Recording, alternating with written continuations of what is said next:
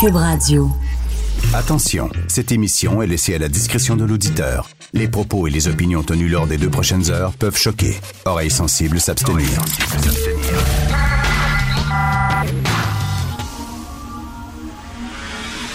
Martino. Richard Martineau. Politiquement incorrect. C'est une très mauvaise conseillère. Elle fait faire des affaires qui n'ont pas de crise de bon sens. Cube Radio. Pas de crise de bon sens. Ça, c'est le directeur de la santé publique, M. Horacio Arruda, qui nous dit de respirer par le nez. Calmez-vous.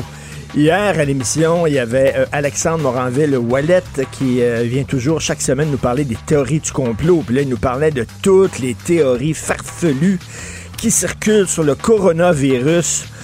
C'est drôle, les gens, là, ils disent, là, les gens sont sceptiques maintenant quant aux médias. Face aux médias, les gens sont sceptiques. Oh, moi, je crois pas tout ce qui s'est écrit dans le journal.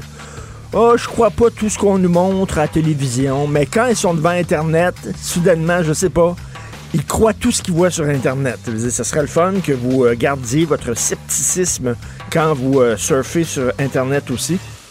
Mais là, ben non, ils croient tout. Alors là, hier, Alexandre nous disait que euh, sur Internet, on dit que la Chine nous cache des choses, qu'il y a 11 millions de Chinois d'infectés, de contaminés, ce qui est complètement faux. Euh, il y a une vidéo qui circule qui a été vue des millions de fois où on nous montre un marché à Wuhan, Wuhan, un marché euh, avec des conditions hygiéniques euh, un peu douteuses. Puis on dit que le, le virus pro- proviendrait de là. C'est pas vrai. C'est une vidéo qui a été tournée en Indonésie. C'est même pas en Chine. Ça n'a rien à voir avec le virus. Les gens croient n'importe quoi qu'ils voient sur Internet. Là, tout le monde est en train de capoter. Et là, ils ont même demandé à TVA de faire, de mo- mettre un avertissement avant l'émission Épidémie pour dire que c'était de la fiction et ça avait rien à voir avec la réalité puis tout ça. Hey, c'est un film de fiction. C'est parce que le problème, c'est que c'est le même nom de virus. Ben oui, C'est ça l'affaire. Mais sauf que c'est des comédiens que l'on connaît qui font assemblant. Attention, avertissement. Mais, mais moi, je, suis sûr, C'est fort. le virus a été créé en laboratoire par le- le- les, les gens de marketing de TVA pour faire mousser leur série. Ils ont dit, on va créer un virus, on va créer un, début de pandémie, puis là, tout le monde va regarder notre série. Je suis convaincu que dans les locaux, dans le sous-sol de TVA, ils ont des laboratoires secrets où là, ils créent des virus. Pour là, je suis sûr. Je- je- je vais aller sur Internet tantôt. Je suis convaincu qu'il y a des choses, des Internet, preuves. Des preuves. Et arrêtez d'envoyer des mitaines aux koalas. Arrêtez drette là. Alors, je sais pas si vous avez vu ça, page 16 du Journal de Montréal aujourd'hui. L'Australie submergée par des mitaines pour les koalas. Et les Canadiens en particulier, on dit qu'il y a un groupe Facebook là, de gens, ils sont 11 000 dans le groupe Facebook qui tricotent des mitaines, qui ont envoyé en Australie six avions d'Air Canada pleins. Pas de joke, Il y a du monde ici autour de la station qui aimerait ça les avoir, ces mitaines-là. Ben oui. Ah oui, on, envoyez les mitaines aux sans-abri autour de la station. Non, non, non. Les, Non? les, les Aux koalas? Six avions. Des mitaines Ils sont anti- partis du Canada nolisés par, par des travailleurs humanitaires pour envoyer des mitaines aux koalas. Et là, l'Australie a dit on a, c'est correct, check. On est correct, les mitaines, c'est correct. On a, là, on a des mitaines, c'est parfait. Nous, aujourd'hui, à l'école, on nous encourageait à donner 2 pour l'Australie. Amenez votre 2 on va l'envoyer en Australie, En à Australie. la Croix-Rouge. euh, ouais. Ben, c'est incroyable. Euh, Moi, moi j'écris des fois, là, j'écris sur euh, le traitement justement des sans-abri, Fred, ou la- les vieux, les vieux dans les CHSLD, puis tout ça. Très peu de commentaires. Mais t'écris sur les animaux qui sont maganés, les animaux maltraités, et tabouin que les gens, sensible. les gens disent c'est écœurant. Tu peux battre des vieux, tu peux voir des gens ici à côté, le parc Émilie Gamelin, en train de chier à terre. On passe par-dessus. Oui, On passe, puis physiquement, là, on passe par-dessus. là, C'est vraiment... euh, mais des koalas. Ouais, les- non, non. Ben, c'est une race qui est en extinction. Hein? Mais la race humaine, est toujours euh, en temps. Oui, oui. Ben, donc, arrêtez. là, si vous êtes en train de tricoter des millions, euh, en- en- envoyez vos mitaines Envoyez ça ici à, à Richard, ouais. Ici, à Cube Radio, ici, puis je vous dis là, qu'il y, y a plein de sans-abri dans le coin, là, puis des gens qui ont des problèmes. On va, on va donner vos mitaines. Des foulards aussi. Des foulards, prendre tout- Ce qui, tout- est- ce qui est chaud, là. Ils ont besoin de ça. Vous écoutez politiquement incorrect. Martino. Le seul qui peut tourner à droite sur la rouge à Montréal. Politiquement incorrect. mais c'est politiquement correct de l'écouter. Vous savez que chaque matin, nous parlons d'économie avec euh, des euh, journalistes, des chroniqueurs de la section argent du Journal de Montréal. Mais aujourd'hui, on a de la grande visite. C'est le directeur de la section argent lui-même qui est avec nous, Yves Daou. Salut Yves. Est-ce que Yves est là? Bonjour. Euh, Monsieur Yves Daou est-il là? Il n'est pas là. Donc, on voulait parler de Desjardins, de Mattel et de la folie du Super Bowl avec M. Daou. Ah, Allô? Yves Daou est là. Bonjour. Salut Richard. Salut Yves. Écoute, Mattel qui pourrait rembourser une subvention de 18 millions de dollars. Comment ça se fait? Ben, écoute, euh, la semaine dernière, là, tu sais, les multinationales, comment ça fonctionne, là, euh, ils ont- là, on sait là, que les multinationales, ils s'installent au Québec, mais souvent leur centre de décision là, est pas mal ailleurs. Ben oui. Tu sais, en fait, on les attire avec du miel, là, puis euh, il y a des subventions, mais euh, ils entretiennent pas la ruche. Hein? Pendant des années, ils, auto- ils automatisent rien. euh, Euh, et, et là, on a appris la semaine dernière, là, euh, évidemment, ça vient du siège social de Mattel là, à El à- à- en Californie, là, qu'ils fermaient la, la- la- justement l'usine pour euh, déménager la production en Chine et au Mexique. qui a Ah ouais, 580 emplois à Montréal. Ça, c'est l'entreprise Megabrand là, qui fait les petits jouets là, de Megablock. là. oui. Puis euh, cette décision-là là, a été euh, assez surprenante. Et là, euh, notre journaliste Francis Alain a commencé à gratter ça. Puis il y a une subvention qu'a obtenue à l'époque euh, Megabrand de 18 millions de dollars. Et ça, on avait donné cette subvention-là pour les garder ici parce que le Nouveau-Brunswick offrait plus de 30 millions pour les déménager au Nouveau-Brunswick. OK. Alors, dans cette entente-là, ce qui est fascinant, c'est qu'il y avait une obligation d'un plancher de, de, de job qui devait être maintenu. Et là, il, semblerait, et là, on est en train de, de gratter ça, parce que c'est Nicolas Marceau qui avait piloté le dossier en 2014. Là. Euh, il y avait une entente là, qui devait maintenir des jobs jusqu'à la fin de cette entente-là pour obtenir la subvention.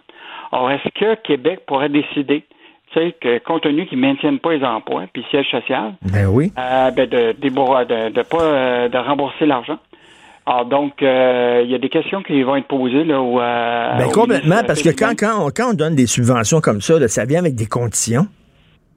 Ben, normalement, ça vient avec des conditions, mais tu sais, euh, regarde, rappelle-toi de, de, de, de Rona et, et, euh, et Lowe's, là, Madame Anglade qui avait dit oh, on a des garanties de Lowe's qui va avoir des emplois maintenus, tout ça. Ces garanties-là, là, ça vaut rien là, si, euh, Ah oui. s'ils ne s'engagent pas à ça. Puis là, ben évidemment, dans le cas de cette entente-là, il semblerait être clair qu'ils n'ont pas maintenu le plancher d'emploi. Donc, euh, je pense qu'il y a des discussions actuellement entre Québec et Mattel, là, qui est devenue la multinationale propriétaire de Megabrand, là, euh, pour voir qu'est-ce qui, euh, qu'est-ce que, est-ce qu'on va être remboursé ou pas.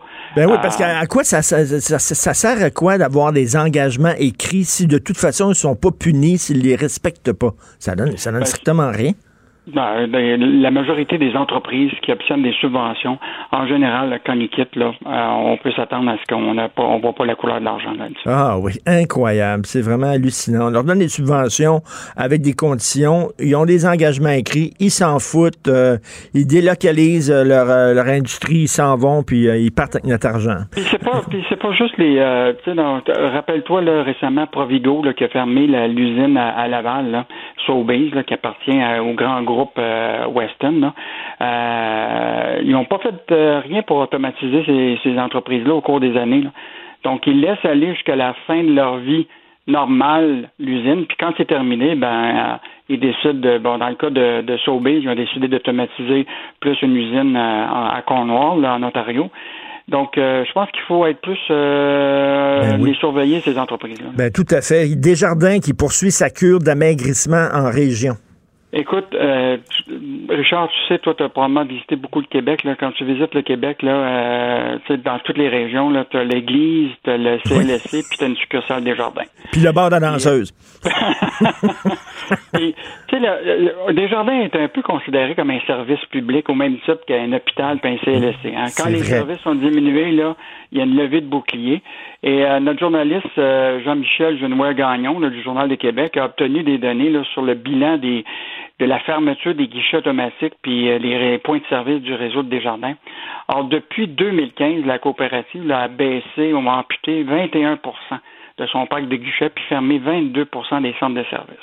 Ah Et donc, oui. euh, puis en- juste dans la dernière année, ils ont fermé 268 guichets, puis 86 comptoirs qui ont disparu. Or, euh, c'est sûr qu'il euh, y a toujours une levée de bouclier, puis on sait qu'avec le vieillissement de la population en région, les gens, là, tu sais, euh, eux autres, là, ils croient à leur guichet automatique ou leur point de service. Donc, évidemment, il y a beaucoup de grogne. déjà en 2018, le, président, le PDG de Guy Cormier, avait lui-même affirmé là, que, de, que les guichets là, pourraient disparaître d'ici 2028. Mais, mais c'est euh, quoi, là? Ils misent sur. Euh, ils disent que les gens vont maintenant vont faire leurs opérations euh, sur Internet, c'est ça? Ben, déjà, là, il y a. ce qu'ils disent, là, c'est que selon leurs données, là, en un an, il y a eu une baisse d'à peu près 14 des transactions au guichet. Hmm. Donc, c'est quand même un signe. Puis, juste l'an dernier, là, les guichets représentaient à peu près seulement 5% de l'ensemble des transactions. Fait que c'est sûr que tranquillement, euh, bon, ça a beau être une institution, mais ils, doivent quand même regarder potentiellement les, les excédents qui vont devoir, les ristournes qui vont redonner à leurs membres au cours de, la fin de l'exercice financier. Donc, euh, ça peut peut-être leur coûter très cher. Euh, puis, rappelle-toi, Richard, que récemment, il y avait beaucoup de maires qui s'étaient choqués de voir leur guichet automatique. Là. Puis, il y a un projet pilote qui avait été piloté par Desjardins et la Fédération québécoise des municipalités. Euh, pendant 12 mois, ils ont installé euh, des guichets qui étaient comme gérés par la ville, mais euh, Desjardins était comme le facilitateur. Donc, ils fournissaient l'argent, les affaires comme ça, mais les permis, les autorisations étaient organisés par la ville. Finalement, après 12 mois d'essai, finalement, le projet tombe. Donc, euh, ça veut dire que les guichets, là, c'est pas sûr que ça va être. Euh, ben, écoute, les pirates informatiques vont pleurer parce que c'est la, page ben couverture du journal là. Les guichets vidés par des pirates informatiques qui rentrent dans les guichets automatiques. Euh, mm-hmm. Écoute, les, les cracks de l'informatique sont capables de faire plein d'affaires. Tu veux nous parler du Super Bowl aussi? Écoute, Super Bowl, là, tu, t'entends, là, c'est la folie complète, là. Puis c'est des grosses affaires d'or, là. Euh, écoute, je te donne quelques chiffres là, qui vont te faire euh, pas grincer les dents, mais les cheveux vont te dresser. Là, 98 millions de téléspectateurs juste pour cet événement-là. Écoute, actuellement, là, c'est 5,6 euh, millions pour 30 secondes de pub, les annonceurs qui... Hey, 6 euh, millions de dollars pour 30 secondes de pub. T'as vu ça en plus? Euh, Yves, il y a un gars, euh, il y a un gars qui, son chien a été malade et il y a une clinique vétérinaire qui a réussi à soigner son chien puis à le sauver. Et le gars, il est riche, c'est un millionnaire. Donc lui, pour, il a acheté 30 secondes de pub au Super Bowl pour remercier son vétérinaire qui a sauvé son chien. Le gars, il a mis 6 millions de dollars pour un 30 secondes. Quelque chose. Juste te dire, là, Budweiser, qui est quand même la bière là, du, Super Bowl, là, depuis 2006, là, ils ont dépensé 45, 441 millions en pub pour le Super Bowl à nous. Donc, euh, c'est une audience qui est très importante pour les annonceurs. Écoute, euh, il y a une coupe d'affaires qui sont intéressants, les prix de fou des billets. Écoute, un prix moyen d'un billet là, sur le marché de la revente actuellement là, est 5500 dollars US.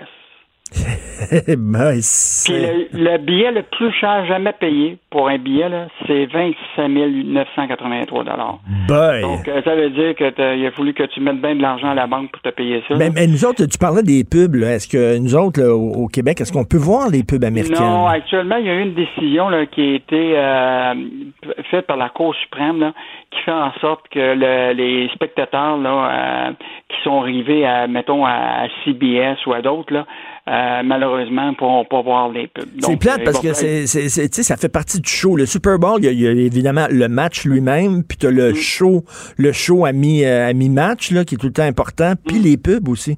Ah, je sais. ben, je pense que les gens vont aller le voir sur l'Internet, puis ils vont aller voir déjà plusieurs pubs là, sont disponibles sur l'Internet. Donc, c'est, sûr que. Mais probablement que les gens vont préférer peut-être la mi-temps avec Shakira, puis notre chère amie. Jello, Jennifer Lopez.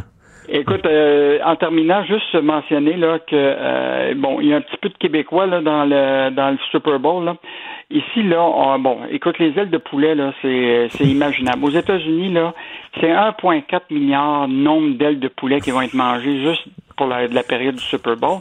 Mais il y a, il y a un peu de nous autres là-dedans. Olimel puis Excel d'Or, c'est deux usines ici au Québec qui produisent les ailes de poulet à Saint-Hyacinthe et à Saint-Bruno. Écoute, euh, Olimel a déjà vendu 15 millions d'ailes de poulet euh, juste pour le Super Bowl. C'est 18 millions de ventes pour eux autres. Puis euh, Excel d'Or, qui est un gros producteur ici à Saint-Bruno, là, puis qui est le distributeur euh, exclusif des ailes de poulet pour les restaurants à la cage, là, écoute, ils ont vendu déjà à la cage 5,2 millions d'ailes de poulet en vue de l'influence dans les 41 restaurants de la cage. Fait que ça va être le gros spectacle. Aïe, aïe, méchant gros show. Merci beaucoup, Yves. Euh, passe un bon week-end. Yves Daou, directeur de la section argent au Journal de Montréal. C'est sûr, vous lirez ça, a des cracks informatiques qui rentrent dans les guichets automatiques. Ça va être beau quand on va avoir des automobiles autonomes, des autos qui vont se construire, qui vont se conduire tout seuls avec un ordinateur central.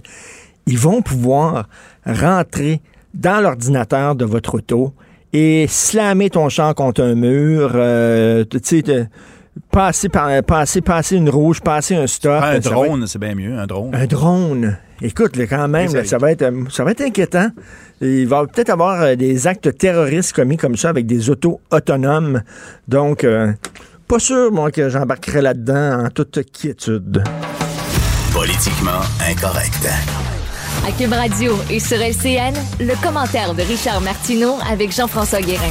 Cube Radio. Salut Jean-François. Salut Richard. Salut Jean-François. Écoute, avant de parler, j'aimerais dire quelques mots. oui, J'ai tellement peur du, du, coronavirus que je mange même plus de pâté chinois. C'est rendu loin. C'est rendu loin. Puis chez nous, les crayons, les crayons avec langue de Chine aussi, là, c'est fini. Et eh oui, une sortie, une sortie assez La sortie de M. Arruda?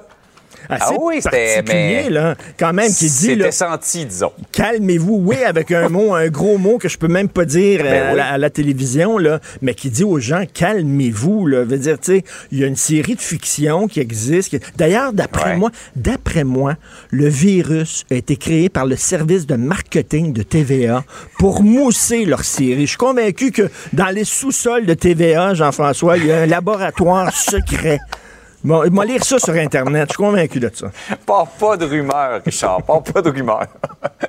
On va revenir sur le, cas de la consigne qui va être étendue à l'ensemble des bouteilles de, de plastique de verre à l'automne euh, pour les liquides, là, euh, à l'automne 2022. T'en penses quoi? Ben écoute, enfin, enfin, mais saluons quand même. Là. C'est, tout, c'est, un whiz kid, comme on dit, le François Legault. Là. Il a coupé l'herbe sous le pied du Parti libéral en s'accaparant le discours économique.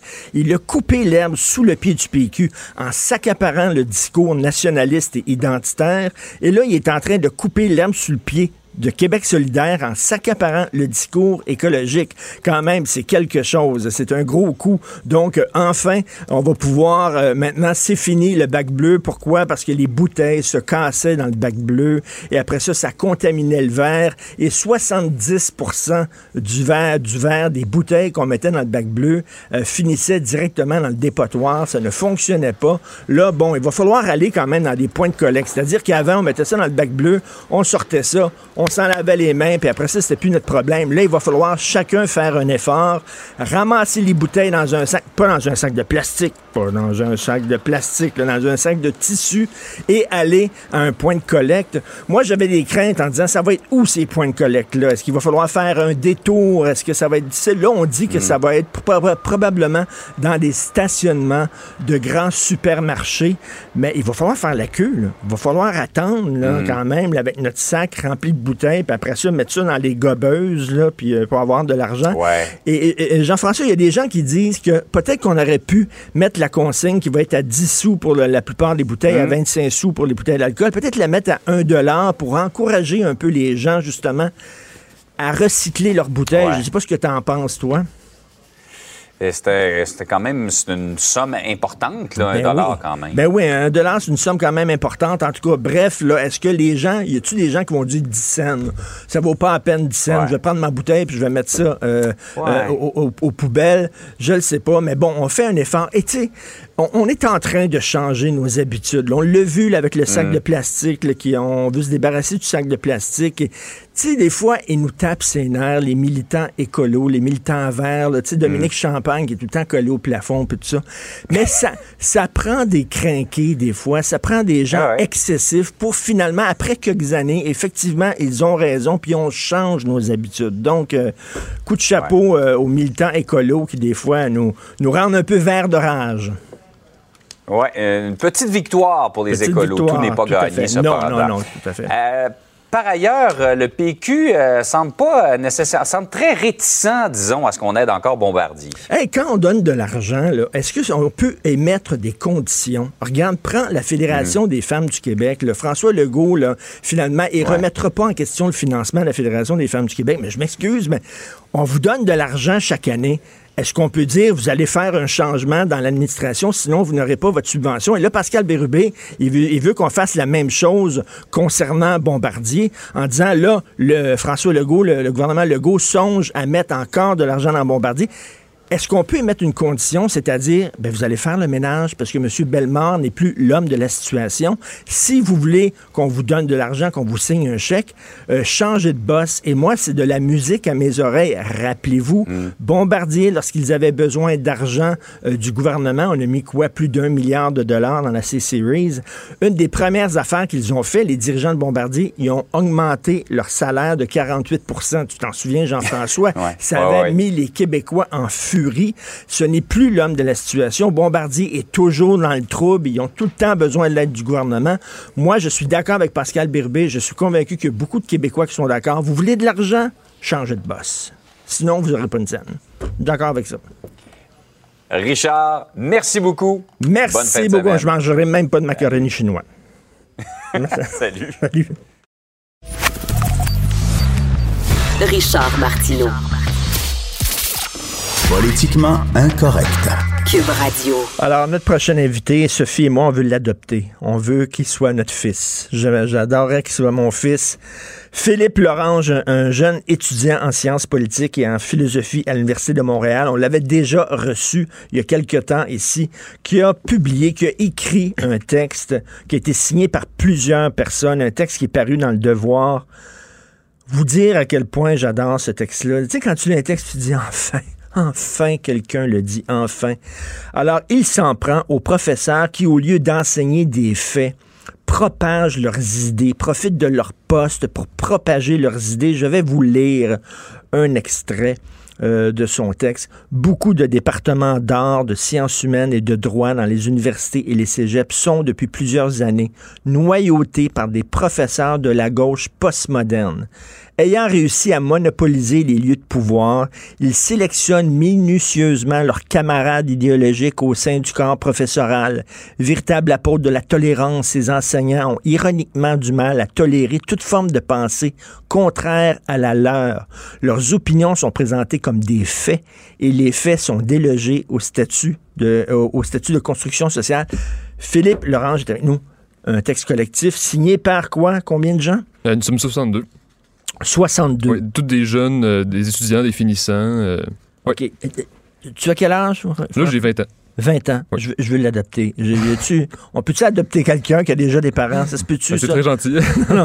OK. ok, euh, euh, premièrement, euh, comment comment c'est venu l'idée d'écrire ce texte-là? En fait, euh, sur les réseaux sociaux, j'avais publié quelque chose pour dire que j'avais vu des professeurs dogmatiques euh, qui imposaient leurs idées euh, au cégep. Et puis là, j'ai eu des, j'ai reçu des témoignages d'élèves au cégep à l'université qui m'ont parlé de, le- de leurs expériences face à des professeurs très idéologiques. Puis parfois, c'est des, programmes complets qui sont totalement noyautés par des, programmes idéologiques. Et donc, face à cela, je me suis dit, il me semble que j'aurais hâte qu'un jour ça, finisse, cette espèce de, de folie-là. Ils font de la là- propagande. Oui, exactement. Ça n'a aucun sens. Et puis, même si c'était si, même si c'était de, la, de la propagande qui est plus nationaliste ou plus, plus en faveur de mon idéologie, ben, je serais contre aussi. OK. Mais euh, c'est ça. Donc là. OK, c'est pas que pas l'affaire, c'est pas que t'es pas d'accord avec leurs opinions, c'est que le fait que au lieu d'enseigner des faits, ce qui Mhm. devrait être la job des profs, c'est que qui, qui, qui propagent leurs opinions, quelles que soient leurs opinions, Absolument. contre. Mais c'est ça. Moi, euh, je dire, je suis déjà pas d'accord avec leurs idées, mais en plus, s'il faut nous l'enseigner comme si c'était des faits scientifiques, ben là, on est dans ce qu'on appelle l'idéologie. Mais si, je- si l'université devait être nationaliste, conservatrice comme moi, ben ça aussi, je serais opposé à ça, même si je- même si j'étais d'accord. OK, mais, mais, mais ça, fait, ça fait longtemps que c'est comme ça. Écoute, moi, j'ai- je suis allé au cégep en 1978. Au cégep, ma prof de philosophie était, c'était une marxiste-léniniste communiste, puis elle n'arrêtait pas de nous parler le communisme, puis contre le capitalisme, puis le communisme. C'était pas, j'ai pas appris Sartre, j'ai pas appris Camus, j'ai pas appris aucun philosophe. C'était un cours de communisme. Ah oui. Ben écoutez, c'est que j'en ai parlé justement euh, avec un grand intellectuel, euh, puis il me disait que l'université a toujours été le lieu du conformisme. Parce qu'il y a des lieux de pouvoir, euh, puis on veut, on veut être comme les autres pour avoir des bons postes, pour euh, s'élever dans l'échelle sociale, si on veut. Donc, je crois que l'université va toujours être conformiste d'une manière ou d'une autre, mais on peut quand même s'attaquer à ça. J'ai mis euh, euh, euh, ton texte manifeste contre le dogmatisme universitaire sur ma page Facebook hier Oui. et j'ai demandé aux gens quelles questions vous aimeriez poser euh, à, à Philippe et j'en ai deux. Euh, Nancy Brunel qui a écrit Croyez-vous que la liberté d'expression est menacée dans les universités? Mais je vous dirais, présentement, au Québec, euh, ça commence. Et c'est pour ça que j'ai écrit ça, parce que je veux tuer, euh, le, je veux tuer le, con- euh, le dogmatisme dans l'œuf, si on veut. Parce que ce qu'on constate aux États-Unis, je ne sais pas si vous avez regardé l'excellent documentaire Evergreen et les dérives du progressisme. Ben oui. Eh bien, on voit dans cette université, dans l'État de Washington, que euh, des, de- des militants complètement fanatiques euh, pourchassent des professeurs euh, avec des battes de baseball. Ça, c'est- vrai, on le voit dans le documentaire. Et puis, euh, ils ont, ils ont, euh, c'est complètement fou ce qu'ils font. Ils ont séquestré la direction pour négocier. Alors, ce genre de choses peut arriver au Québec. Évidemment, je, ne veux pas exagérer. Je ne dis pas que c'est demain ça va arriver. Mais lorsqu'on entend des choses comme, je, je donne un exemple, par exemple, mon camarade Félix Brassard, qui est un cinéaste qui étudie à l'UCAM. Il y a deux ans, il avait un kiosque à l'UCAM, justement. Et il s'est fait saccager son kiosque. Parce qu'on disait que son, son, son- son organisation était d'extrême droite. Son organisation, c'est la Société Saint-Jean-Baptiste, qui défend le fait français et la souveraineté du Québec. Bon. Mais mais, mais, mais c'est fourette. On l'a vu récemment, la CAQ. Euh, la CAQ avait un kiosque aussi, puis euh, ils, ont, ils se sont fait traiter de racistes, puis tout Mhm. ça, puis finalement, euh, ils, ont pas, ils ont dû démanteler leur kiosque. Ça n'a aucun sens. Il y a Jean Dion qui écrit euh, Croyez-vous à partir d'aujourd'hui que vos notes vont subir le contre-coup de ce manifeste? Est-ce que est-ce que les- y a des professeurs qui vont vous prendre en grippe? Il y a, il y a quand même un risque là-dedans. là.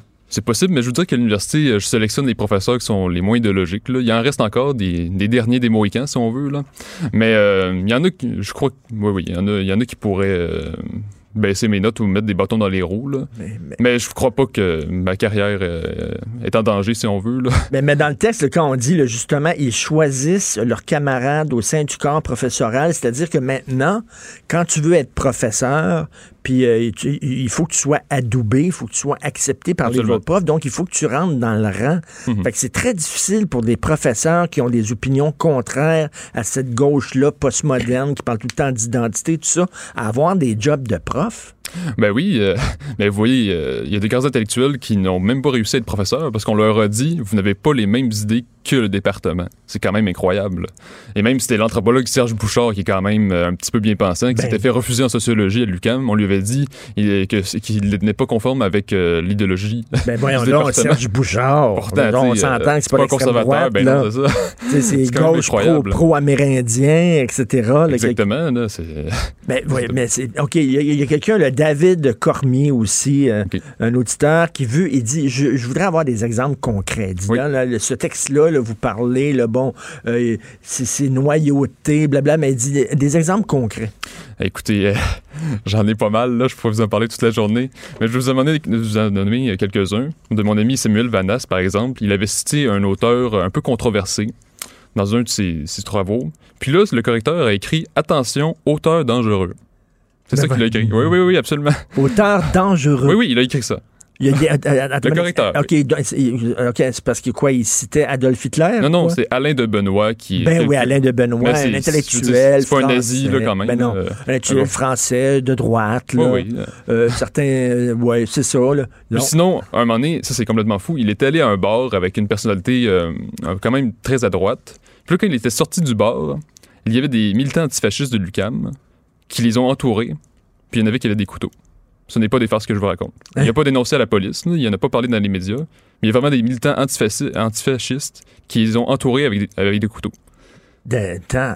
Aïe, Puis il m'a dit- il ça m'a me dit fait ne- penser à Jérôme Blanchet-Gravel aussi, qui Ouais, ouais. s'était fait sortir d'un bar en disant on veut pas t'avoir ici. Dire, C'est pas un gars d'extrême droite, Jérôme, là, c'est c'est un, conservateur. Ben non, exactement. Là, Mais sinon, d'autres exemples que je pourrais vous citer. J'ai une amie que je tairai de nom qui euh, étudie en traductologie, qui est la, la traduction dans le fond. OK. Puis là, elle m'a montré son plan de cours dans le cours courant contemporain en traductologie. Et puis, on parlait de la traduction dans une perspective déconstructionniste, féministe, postcolonialiste. Ah, Alors, je sais pas, je sais pas, moi, quand je traduis euh, de l'anglais au français, je sais pas si je suis en train d'imposer euh, une forme de colonialisme sur les anglophones. Euh, enfin, donc, bref. Mais donc, ils voient, ils voient de la suprématie blanche, Partout. colonialiste partout. Absolument. Partout. Oui, oui, c'est de l'idéologie.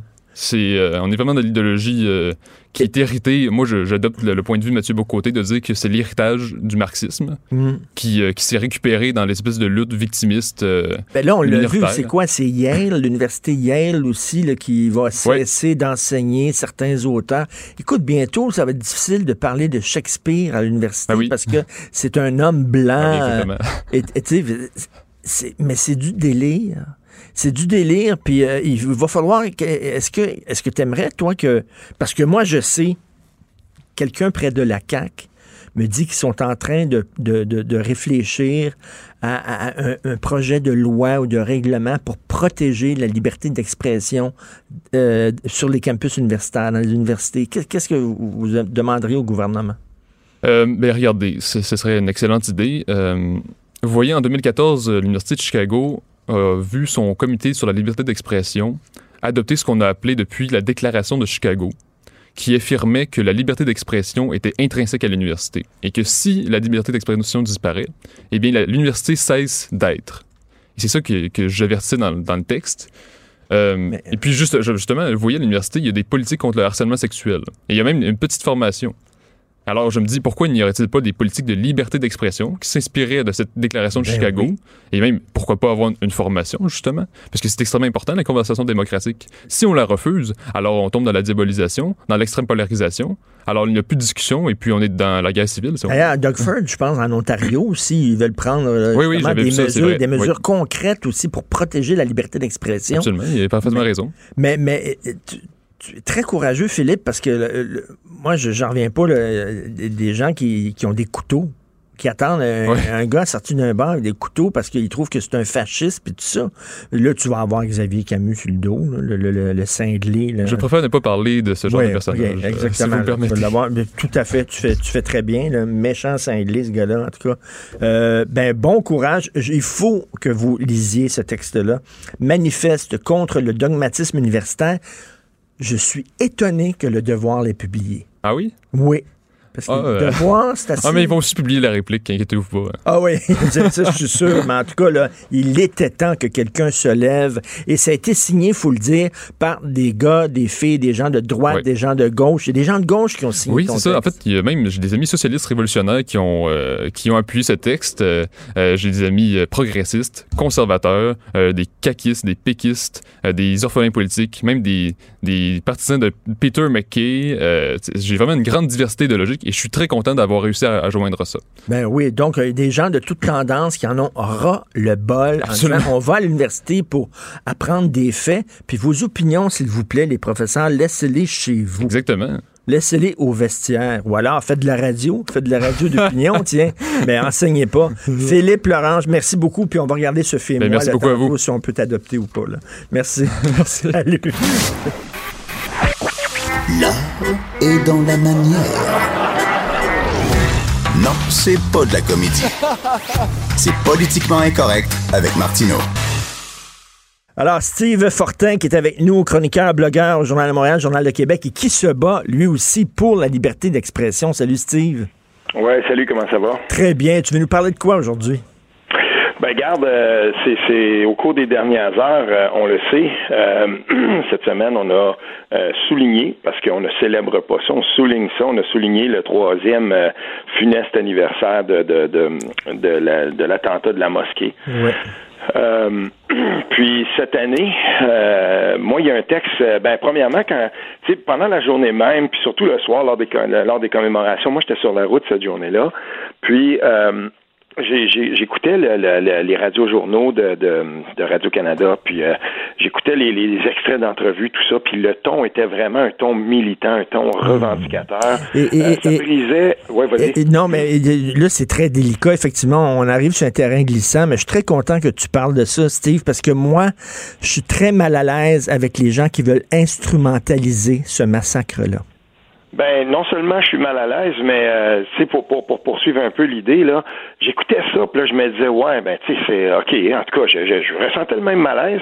Euh, et là j'ai lu euh, l'article c'est Caroline Plante, je crois la journaliste de, de la presse canadienne, c'était publié. Moi je l'ai lu dans l'actualité où euh, elle rapportait donc euh, la, la, teneur un peu des propos du rappeur Webster. Puis oui c'est politique. Puis là maintenant ben là on s'engageait là les deux pieds dedans dans le dans un discours officiel de, de cette commémoration là. On était carrément dans la politique, dans la politique partisane. On, on, nommait les choses, on nommait la laïcité qu'on voulait qu'on voulait attaquer, on nommait euh, le projet de loi 21. Puis là, j'ai ressenti vraiment un profond malaise. Puis la question, la réflexion qui m'est venue est celle-ci, Richard. Euh, je me suis demandé s'il fallait un jour que le mouvement indépendantiste tente de récupérer l'attentat de Richard Henry Bain, mmh. puis même mmh. simplement d'évoquer, juste le fait d'évoquer que Richard Henry Bain, qu'on fasse un amalgame avec ceux, par exemple, qui sont contre le nationalisme ou qui sont contre le mouvement indépendantiste, moi, ça me donnerait des boutons, puis je débarquerais tout de suite. On pourrait, on peut pas faire ça. Il y a quelque chose là-dedans, moi, qui m'horripile au plus haut point. Puis l'attentat, ce qui s'est passé à la mosquée de Québec, euh, je veux dire, d'une certaine façon, ne l'oublions pas. Après ça, après l'attentat, on était à deux poils de régler la question du vivre ensemble du bord de ce que défendait Québec solidaire pendant la campagne électorale. C'est-à-dire que si Philippe Couillard avait fait preuve d'un petit peu plus d'ouverture, le Parti libéral dans son entier, là, c'est pas juste lui, mais euh, on aurait on aurait réglé tout ça euh, à peu près là vers la ligne de Bouchard-Taylor. Les enseignants n'auraient pas été inclus là-dedans. Euh, puis je pense qu'il y aurait eu l'assentiment de tous les partis à l'Assemblée nationale. Là, on aurait eu un véritable consensus. Mais moi, je peux te dire une chose, ce consensus-là aurait été quand même débattu, aurait été quand même contesté par les plus virulents opposants à la 21 parce que pour eux, il y avait hmm. aucune, il y avait, il y avait aucun pas possible vers la laïcité, même une laïcité aussi frêle que celle-là. Donc, écoute, euh, parce que entre les lignes, ces gens-là, ce qu'ils sont en mhm. train de dire, ils sont quasiment en train de rendre les tenants de la loi 21 responsables de ce qui s'est passé à la mosquée de Québec. C'est ça, là. Ben, en tout cas, j'aime pas la politisation de ça.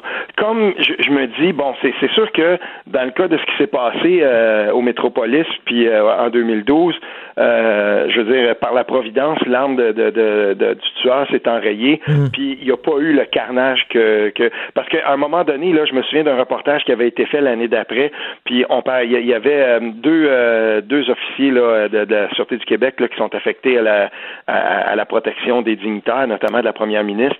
Puis on, expliquait à quel point de la façon que c'était configuré les lieux, là, on était, on est passé, on ne sait pas à quel point on est passé proche d'une tragédie absolument épouvantable qui aurait pu emporter la première ministre élue du Québec. Je veux dire, c'est, c'est, immense tout ça. Hmm. Mais il faut, il faut regarder ça aussi avec un recul. Il faut, il faut regarder qui a fait ça, euh, dans quel dessin, et, et, surtout prendre la mesure que ah, moi, je me souviens après cet euh, après cet attentat-là, euh, j'ai lu pas mal de gens, moi, de qui, qui étaient justement des opposants euh, à, l'indépendantisme et au nationalisme, mais qui qui ont fait corps avec tous les Québécois pour dire, ben, on peut pas, on dénonce ça puis tout ça, mais c'est ça qui s'est passé après l'attentat de la mosquée de Québec aussi. C'est tout le Québec qui mhm. s'est rangé puis qui a tout dit, à fait. Ben, on est là, on est avec vous, puis euh, on, fait le deuil avec vous. Et j'ai vu que tu avais partagé, Richard, la, réponse de Victor Teboul. Oui. L'enseignant, ben, en fait, il, a, enseigné, euh, il a enseigné lui à l'UCAM là sur les euh, sur les sur les minorités, entre autres, là, si, je, si je ne m'abuse. Mais sa, réponse sur son site tolérance.ca, c'est absolument magistral et il établit à quel point tous les Québécois devraient sont interpellés par ça.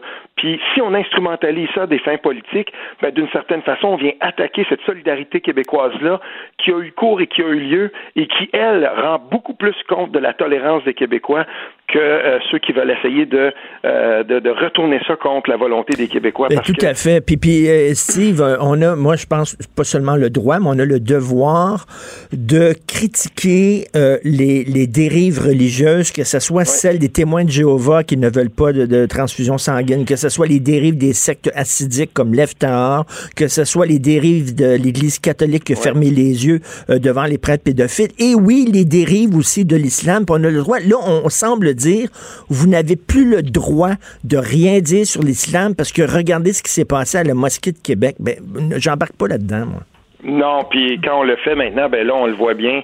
Euh, il y a toute une pléthore de gens qui, euh, qui sont là et qui attendent dans le détour pour euh, pour intimider, pour cyber-intimider, pour euh, tout faire euh, pour rendre la vie difficile de ceux qui osent critiquer l'islam politique. Parce que moi, des, des, des, amis musulmans, des gens musulmans qui, qui, qui ont qui, qui, ont été dans ma famille par alliance, par exemple, où tu sais, j'ai beaucoup beaucoup de respect, puis je le dis à mmh. chaque fois, faut faire attention parce que il y a un amalgame aussi qui est trop facile et qui c'est vrai est commis et, et, et pratiqué par des gens au Québec. Ça existe, ça, mais ça existe dans toutes les sociétés.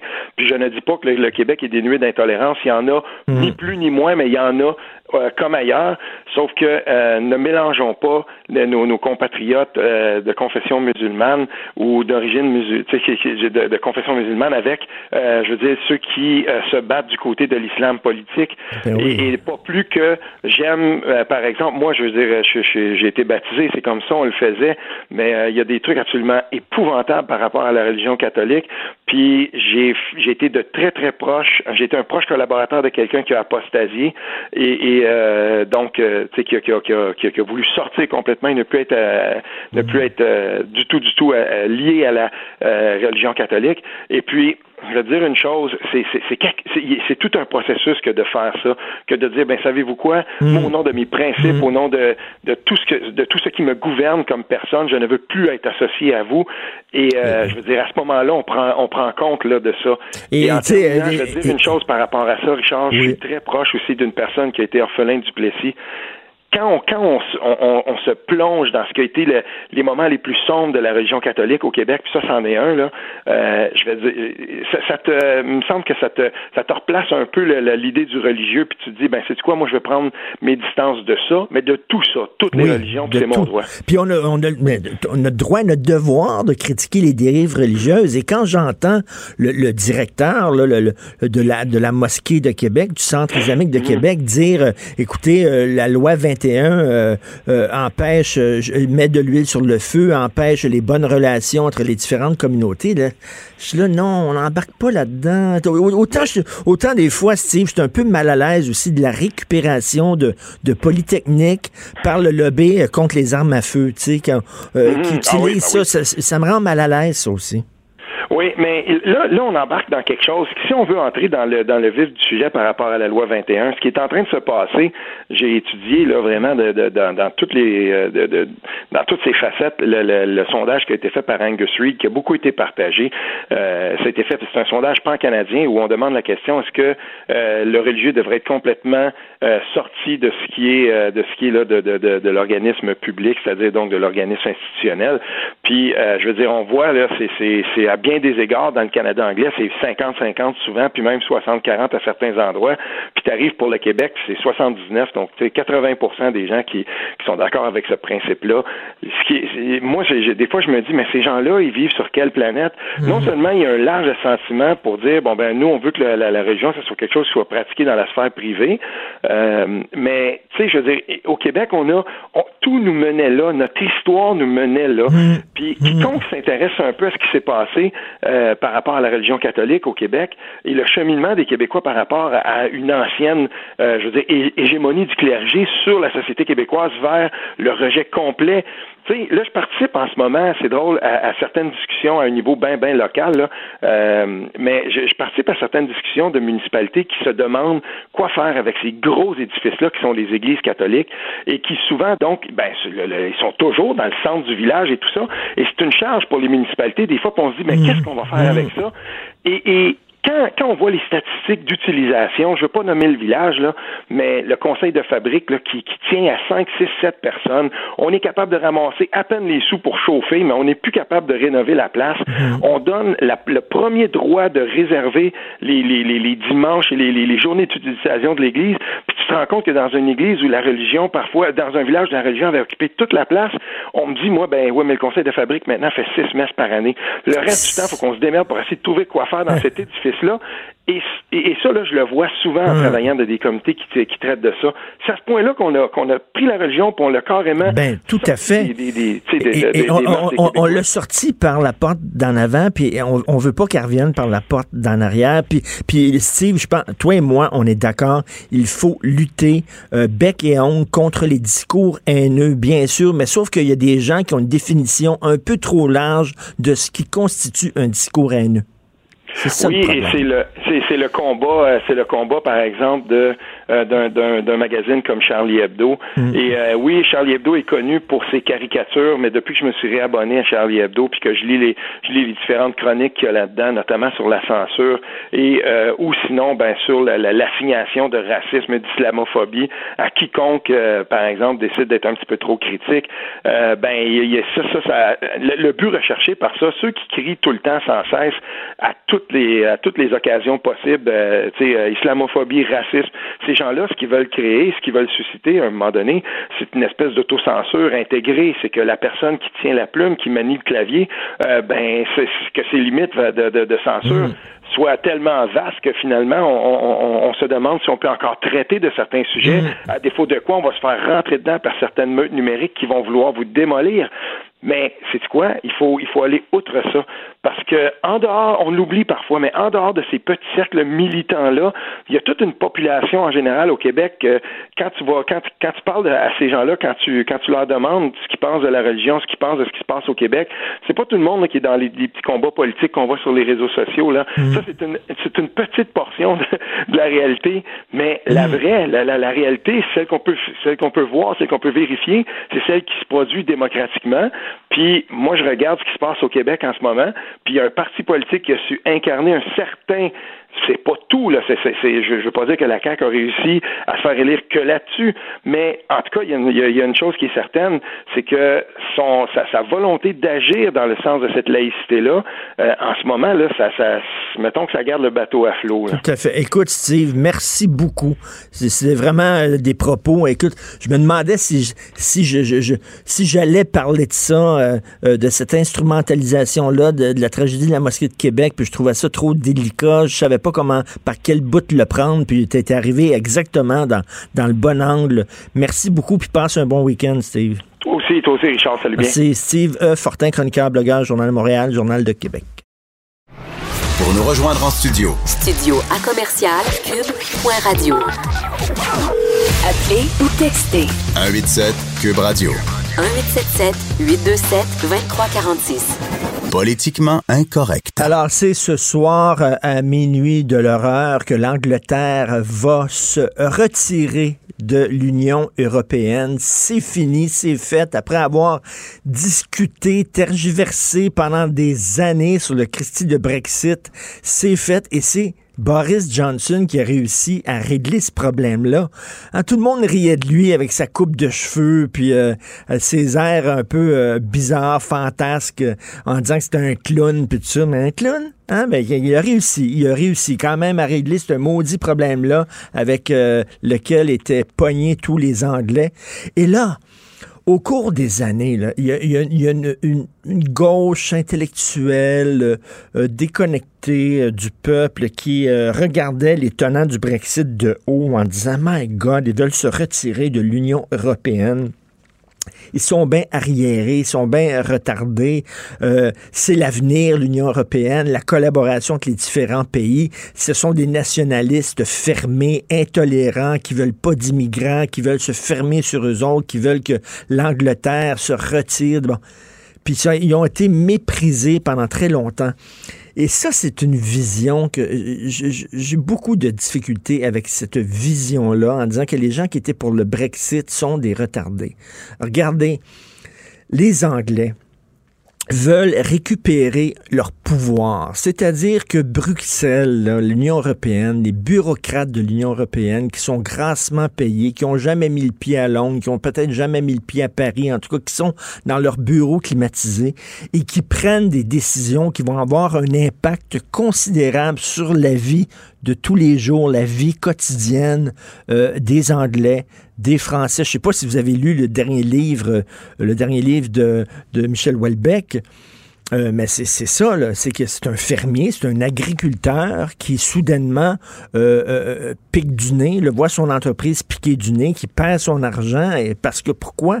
Parce qu'il y a des décisions qui ont été prises par des bureaucrates de l'Union européenne qui, lui, ont ça saccagé sa vie. Et le gars, il dit, ben, c'est ça, ces gens-là veulent récupérer leur pouvoir en disant pourquoi ce seraient des gens de l'Union européenne qui décident pour nous autres? On est des Anglais, on vit en Angleterre et on veut que ce soit le Parlement anglais qui prend des décisions et non le Parlement de l'Union européenne. Et je trouve ça tout à fait normal. Et je reviens aux thèses de David Goodhart, qui est un journaliste britannique, justement, euh, qui est un spécialisé en économie, qui a écrit un livre extraordinaire qui s'appelle The Road to Somewhere et qui dit que le fameux débat gauche-droite, c'est fini, c'est terminé, c'est obsolète. Il faut arrêter d'en parler. Le nouveau débat maintenant pour comprendre ce qui se passe dans le monde, c'est les déracinés et les enracinés. C'est ça maintenant. Les déracinés, ce sont souvent des gens qui travaillent dans le milieu de la finance, des télécommunications, du divertissement, euh, qui, pour eux autres, un pays, c'est un hôtel. Ils se sentent aussi chez eux à Tokyo, à Madrid, à Paris, à Londres. Ils se promènent un peu partout. Ce sont les gagnants de la mondialisation. Ils font beaucoup d'argent. Ils se promènent. Eux autres... euh, le nationalisme, ils n'en ont rien à foutre. Ils n'ont pas de racines. Ce sont les déracinés. Les enracinés, c'est des gens qui, au contraire, c'est eux autres qui ont voté pour Donald Trump, entre autres. C'est eux autres qui ont voté pour François Legault, entre autres, ici. C'est eux autres qui ont voté pour Doug Ford en Ontario. C'est eux autres qui ont voté pour Boris Johnson en Angleterre. Euh, les, enracinés, c'est des gens qui, au contraire, disent non le passé de mon pays, la culture. euh, euh, je ne veux pas que la mondialisation soit comme un bulldozer et écrase tout ce qui nous rend distincts. Et euh, euh, on tient à notre passé, à notre culture, à notre langue. Donc, et puis euh, c'est souvent des gens qui ont perdu leur job à Milwaukee, à Pittsburgh, parce que l'usine a levé les feutres et est allée s'établir en Inde, en Chine. Ce sont les perdants de la mondialisation. C'est des gens qui rament. euh, et, et- et donc, c'est ça maintenant le nouveau paradigme. C'est les Je pense à long terme les aussi. enracinés. Ils pensent à long terme. Oui. Puis en parallèle, c'est comme un retour aux vraies valeurs, au bio, Oui. à la ferme, au champ, Oui. sais. C'est on vient aux vraies choses. une Au moment, local, on exactement, Tellement dans le superflu, puis dans le cloud, puis OK, on va se grounder, là. Exactement. Un n'empêche pas l'autre, par exemple. Non, tu peux être ouvert, C'est ça. mais avoir- mais avoir des, des- avoir des racines. Exactement, tu as raison. Ça- on peut mettre ça en parallèle avec euh, le retour de l'écologie. puis Il y a les une nouvelle génération qui arrive là, présentement, qui deviennent des adultes. là. Ils se disent, bon, OK, ben, je veux-tu devenir cet adulte-là comme toi, tu faisais avec tes parents? Tu dis, ben, OK, je veux pas devenir ça. Ben, présentement, la- le balancier de la vie fait que, ah, ben, on va être de retour. Euh, les mains dans terre, là. on vient aux vraies et- affaires. et- qui sont- C'est exactement ça le Brexit. Là, en Ouais. disant, là, on a essayé l'Union européenne, puis tout ça, puis des institutions désincarnées. C'est une génération. c'est- Désincarnées, puis on veut revenir à quelque chose de, de chez nous. Ça a duré 20 ans? L'Union, hein? Ben oui. Donc 20 Ben ans, oui, c'est une 20 ans, c'est génération. génération. C'est ça, c'est vrai ça. Ça passe dans, c'est- puis ça c'est revient. ça. C'est des gens que, que soudainement, maintenant, ont le droit de voter. Oui, il arrive, OK, on va prendre le contrôle. Puis, puis être enraciné là, dans ta culture, là, puis ça veut pas dire de fermer aux autres. C'est pas méchant. C'est pas, pas un signe de fermeture. C'est des En gens même qui temps, ben, des racines. faut que tu sois accueillant aussi sur les, les, les gens qui sont dans le nowhere, puis eux voyagent, puis arrivent là. Ah, OK, on va vivre avec ce peuple-là qui a pris en Ben oui. charge son peuple, son histoire. Puis il faut que tu les accueilles selon tes moyens. Tu peux pas accueillir tous les misérables du monde aussi. C'est selon tes moyens. Puis c'est ça qu'en Angleterre, ils disent, c'est pas vrai que c'est l'Union européenne qui va nous dire combien d'immigrants on doit accueillir chaque année. Ils veulent surtout pas faire pitié et dépendre des autres. on a, Ah, on le droit de nous autres, de nous autres, de prendre nos décisions pour nous autres? Donc, Boris Johnson qui a réglé ça. D'ailleurs, lisez euh, Christian Rioux dans Le Devoir aujourd'hui, qui écrit sur le Brexit. Puis tout le monde riait de lui, le clown, Boris Johnson. Ben, regardez, le clown, il est pas si clown que ça. Il a réussi à régler ce problème-là. Tourne la page, on fait autre chose. Puis d'après moi, il y a d'autres pays qui vont se sortir de l'Union européenne. Il y a un mouvement en France aussi Ouais. pour un Fran Fran Frankzit, qu'on appelle Frank ouais. Je sais pas. Une qu'ils veulent- sortie. Ils veulent sortir de l'Union européenne, eux, eux autres aussi. Tu connais-tu Dominique Frisbees? Frisbee. Non? It was the greatest democratic turnout in British history. I do not scoff. And when the time came to speak, the British said, Fuck off. Fuck Politiquement incorrect. Joignez-vous à la discussion. Appelez ou textez 187 Cube Radio. 1877 827 2346. Thérapie de couple. Pourquoi est-ce que tu ne le fais pas maintenant? Thérapie de couple. Hey Sophie, euh, je parlais du Brexit avec euh, Fred Rioux, Ouais. qui est à la console. Et euh, pendant qu'on parlait du Brexit, toi, tu viens de voir un reportage à Radio-Canada. Parle-nous en don. Ben, en fait, c'est que j- j'ai écrit ce matin dans, dans le journal euh, que à Radio-Canada, il y a beaucoup de. Ils se font dire qu'il faut qu'il y ait plus de diversité, mais moi, j'aimerais ça qu'il y ait plus de diversité d'opinion. Puis quand ils présentent un point de vue, c'est toujours le point de vue du petit catéchèse radio-canadien, puis les opinions inverses ont jamais leur place. Puis ce matin, j'en ai eu vraiment la meilleure illustration. Il y avait un reportage à la radio de leur correspondant à Londres qui parlait du Brexit parce que ça se fait, là, tu sais, les députés ont quitté le Parlement européen.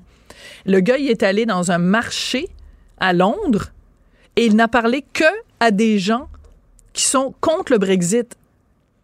C'est non, mais c'est impossible. Tu sais, je veux dire, c'est comme, c'est quel manque d'objectivité? C'est impossible que ce gars-là ait pas trouvé des gens qui sont pour le Brexit. La raison pour laquelle il y a le Brexit, c'est parce que il y a eu des consultations, il y a eu un référendum, puis il y a une majorité de gens qui ont voté en faveur du Brexit Ben et qui ont voté pour un premier ministre qui veut faire le Brexit. Mais Ah, il a y a- pas, les- lui est allé les- dans un marché, les- il n'a pas trouvé un chat qui était pour le Brexit. Les Anglais se sont prononcés à deux À deux reprises. pour- reprises. Parce que, un, par un référendum, et deux, en, En élisant en Boris Boris Johnson. Johnson, qui était, qui était Non, pour. mais le reporter de Radio-Canada a eu le foi. culot ce matin de nous présenter un reportage où tu n'entends pas une seule personne dire quelque chose de positif sur le Brexit. Et, et moi, ça me fait penser, c'est comme si quelqu'un, en, tu sais, en 80, on a perdu le référendum, puis en 95, on l'a perdu. C'est comme si un reporter britannique venait, était venu au Québec puis n'avait parlé que à des gens qui étaient pour le Ben oui. référendum. Ben non, c'est le non qui a gagné. Fait que c'est comme si t'as de la mauvaise ça, foi. Ce n'est pas du journalisme, ça, c'est de l'idéologie. Parce que, le, manifestement, à Radio-Canada, ils trouvent que le Brexit, c'est des tapons. C'est des de l'idéologie. le Là, les gens vont dire, ben, t'en fais toi aussi, Martineau, de l'idéologie. Écoutez, moi, je suis un chroniqueur. Un moi, chroniqueur je suis payé pour donner mon opinion. Le gars qui a fait ce reportage-là, c'est un journaliste. Il est là pour dire voici ce que les gens pensent, voici les faits. Mais il a écrémé. Il est allé interviewer seulement des gens qui étaient contre. C'est impossible, comme tu dis, que dans le marché, il y, a- il y avait, personne qui était contre. Non, il y a des gens pour. qui savaient même pas qu'il y avait le Brexit. Ça, c'est intéressant quand même. Ah oui, what is that Brexit? What is that? Ça, c'est drôle. Oui. Mais tu sais, je veux dire, si- même si tu vas au marché puis qu'il n'y en a pas, t'en trouves pour les faire entendre? Parce qu'il faut toujours bien que ton reportage Ben reflète l'opinion de, de- de- des gens en Angleterre. C'est impossible qu'il n'y ait pas personne Ben, à Londres. Et donc, on qui- revient qui- à ton texte. Bon, on revient à mon texte. Diversité D'opinion. À Radio-Canada, il- y, a- il y a une gauche là, qui arrête pas de parler de diversité, de diversité. C'est drôle, mais la diversité d'opinion, si tu as une opinion contraire à la leur, ils vont t'écœurer, ils vont t'harceler, ils vont t'intimider. Ils sont pas très ouverts à la diversité. En tout cas, bref, je veux que tu nous parles Oui. parce que là, c'est quand C'est même... la semaine de la Fédération des femmes du Québec. Oui. Alors, bon, évidemment, euh, en, en référence au fameux tweet de Gabrielle Bouchard. Puis bon, moi, de, ça fait des années que j'ai des problèmes avec la Fédération de- des- des femmes euh, du Québec. Puis tu sais, il faut lever notre chapeau aussi à des gens comme Jemila Benhabib. Ça fait dix ans qu'elle dit que la FFQ, c'est devenu n'importe quoi. Sais, c'est pas... de- les, les gens n'ont pas découvert cette semaine que la FFQ... Parce que même sous euh, Coradi, c'était un peu n'importe quoi. c'était, un petit peu n'importe quoi aussi. Mais je veux te, te, te ramener parce qu'il y a plein de gens qui disent Ah oui, mais là, Gabriel Bouchard, euh, son tweet c'était maladroit, son tweet c'était ci, c'était ça, mais il faut pas remettre en question l'existence ou l'idéologie de la FFQ pour autant. OK. Alors, je vais faire quelque chose. Je vais te lire c'est quoi la mission de la Fédération des femmes du Québec? OK? La Fédération des femmes du Québec est une organisation féministe autonome qui travaille à la transformation et à l'élimination des rapports sociaux de sexe et des rapports de domination dans toutes les sphères de la vie. en vue de favoriser le dé- développement de la pleine auto- autonomie de toutes les femmes et la reconnaissance véritable de l'ensemble de leur contribution à la société. C'est un carrefour de solidarité féministe euh, pour, dans la volonté de créer une société sans oppression. Ce carrefour se veut représentatif du pluralisme de la société québécoise, la diversité du mouvement des femmes, particulièrement des femmes marginalisées ou vivant des oppressions. C'est-tu le Parti communiste ou c'est la Fédération non, des femmes du Québec? idéologique à l'os. là. C'est idéologique ils à sont. Ils sont dans l'intersectionnalité, ils sont dans la, pol- la politique identitaire. Ils sont, Alors, il y a plusieurs années de ça, il y a des femmes qui étaient écœurées de ce qu'était en train de devenir la Fédération du femmes du Québec. Elles ont quitté en claquant la porte. Et euh, certaines d'entre elles ont fondé une autre organisation qui s'appelle Pour les droits des femmes du Québec. Ça existe depuis le 13 novembre. Et la bonne nouvelle, c'est que l'année dernière, en 2019, le gouvernement a décidé de donner 120 000 dollars à, à PDF, qui est exactement le même montant qu'il donne à la Fédération des femmes du Québec. Donc, moi, je considère que dans les médias, on a le devoir d'arrêter de donner autant d'importance à la Fédération des femmes du Québec et de donner beaucoup plus d'importance à PDF, puisque même le gouvernement reconnaît que cet organisme-là est aussi important que la FFQ, puisqu'il leur donne autant d'argent. C'est exactement le même montant, 120 000 Je vais te lire c'est quoi la, la mission de PDF pour les droits des femmes du Québec. Nous voulons l'égalité entre les femmes et les hommes, euh, la solidarité avec toutes les femmes d'ici et d'ailleurs. Et d'ailleurs, Nous voulons le euh, respect de la dignité des femmes, une plus grande justice sociale et la laïcité de l'État québécois. That's it, that's all. Cinq points. Merci, madame. Bonsoir. ils sont concrets. C'est concret. C'est concret. Puis ça commence avec l'égalité entre les hommes et les femmes. Ben, il y a un organisme féministe, normalement, ça devrait être ça, la première Non, mais la, la affaire. FFQ déteste les hommes. La FFQ déteste les hommes parce que les hommes sont Des oppresseurs. C'est ce sont des oppresseurs. OK. C'est vraiment c'est une idéologie complètement euh, dogmatique. Alors, on en a parlé tous les deux euh, cette semaine, moi sur mon blog et toi dans ta chronique, de ce forum que la FFQ organise les 27 et 28 mars à Sherbrooke. Puis les titres des ateliers te donnent un peu une idée de l'idéologie. Euh, écoute, repenser l'organisation et le déroulement des événements à, travers divers systèmes d'oppression. Faciliter le militantisme LGBTQ1 IA2+, des stratégies syndicales à mettre en place. Non, mais t'as un organisme qui dit, nous, on est euh, pour l'égalité homme-femme, puis t'as un autre organisme qui dit, nous, on veut faciliter le militantisme LGBTQIA2+, des stratégies syndicales à mettre en place. Lequel des deux, d'après toi, écoute, représente mieux l'égalité homme-femme? Et il y a un atelier aussi pour lutter contre la suprématie blanche dans les organismes Oui, puis la communautaires. dans les organismes communautaires. communautaire. Stratégie des femmes racisées face aux agressions racistes dans les milieux communautaires. Je dis pas que c'est pas des choses légitimes, mais en quoi c'est la job de la FFQ? La dernière chose que je veux te montrer, mon très cher Richard, sur le programme de cette, euh, ce colloque-là, le forum, regarde le- les images. Alors, on voit quatre femmes. C'est d'un petit dessin pour illustrer c'est quoi ce forum-là. Il y a quatre femmes. Il y en a une, elle est voilée. La deuxième, elle est noire. La troisième, elle, fait de l'embonpoint. Puis la quatrième est handicapée. Moi, je pense que ça aurait été plus simple d'en mettre une noire, voilée, ronde, puis handicapée. Une femme qui aurait tout ça en même temps Eux autres représenterait ne représentent pas l'ensemble des femmes, représentent des, les femmes marginalisées. Et Les femmes je veux juste expliquer parce que quand même, il faut pas non plus jeter bébé avec l'eau du bain.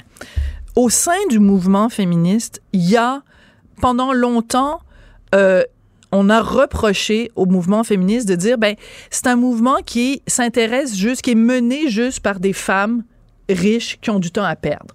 OK? Puis c'est vrai que pendant un certain temps, peut-être, le mouvement féministe a pas assez tenu compte justement des femmes marginalisées, des femmes noires, euh, des femmes handicapées. Tout ça, je le reconnais.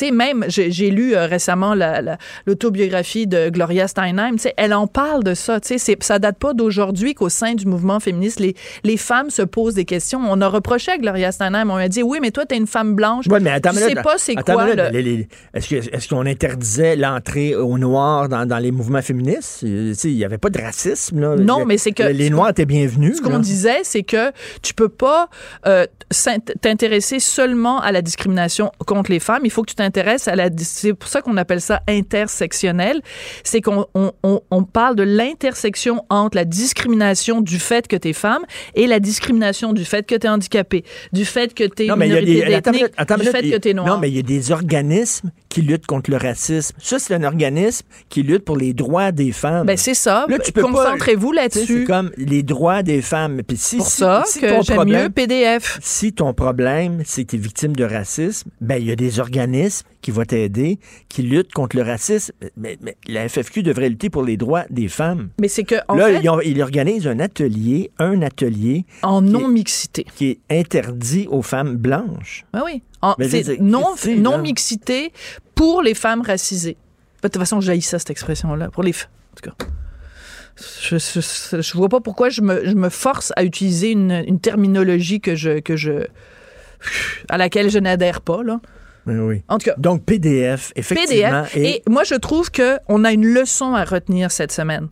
Parce que pendant qu'on est là à gaspiller de la salive, puis à gaspiller des, des, des, de l'encre, puis abattre des journaux, des, des arbres pour faire imprimer des journaux, pour faire des tartines pour parler de la Fédération des femmes du Québec, pendant ce temps-là, on ne donne pas ce temps d'antenne-là et on ne donne pas cette visibilité-là à un organisme qui est intelligent, intéressant. Ça veut pas dire que je suis d'accord avec toutes leurs prises de position. Ça m'arrive de me pogner avec PDF aussi. Ça m'arrive de me pogner avec qui elle. dirige PDF?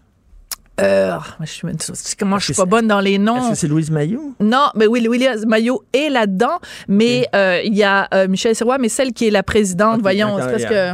Il y a En tout cas, Lou- Louise Mayou, Michel Sirois. oui, mais c'est parce que celle que je reçois souvent à l'émission, mon Dieu, ah, tu, c'est, tu me Non, poses non, une ben, colle. euh, je le dirai tantôt. Tu le diras tantôt, je vais tu- retrouver son nom. Dans la pause, tu chercheras ça. là, mais Mais c'est une femme extrêmement intelligente. Et puis, écoute, on n'est pas obligé d'être d'accord. Mais ce que je veux dire, c'est, écoute, le gouvernement leur donne 120 000 à elle. Est-ce que moi, comme femme québécoise, je me sens mieux représentée ou je sens que mes intérêts sont mieux représentés par PDF ou par la FFQ? Mais- mais- mais- tu me diras, je suis pas racisée, je suis pas ci, je suis pas handicapée, je suis pas... OK, d'accord. Moi, je me reconnais plus dans ce mouvement-là. C'est simple. On est pour l'égalité homme-femme. OK, you had me at égalité homme-femme. D'ailleurs, en France, il n'y a pas un ministère euh, de la condition féminine, il y a un ministère de l'égalité des sexes. Non, mais c'est pas vraiment ça. Je m'excuse de, de te reprendre, Oui. là. C'est pas un ministère. C'est qu'en fait, parce que c'est Marlène Schiappa qui est, à- qui est au- OK.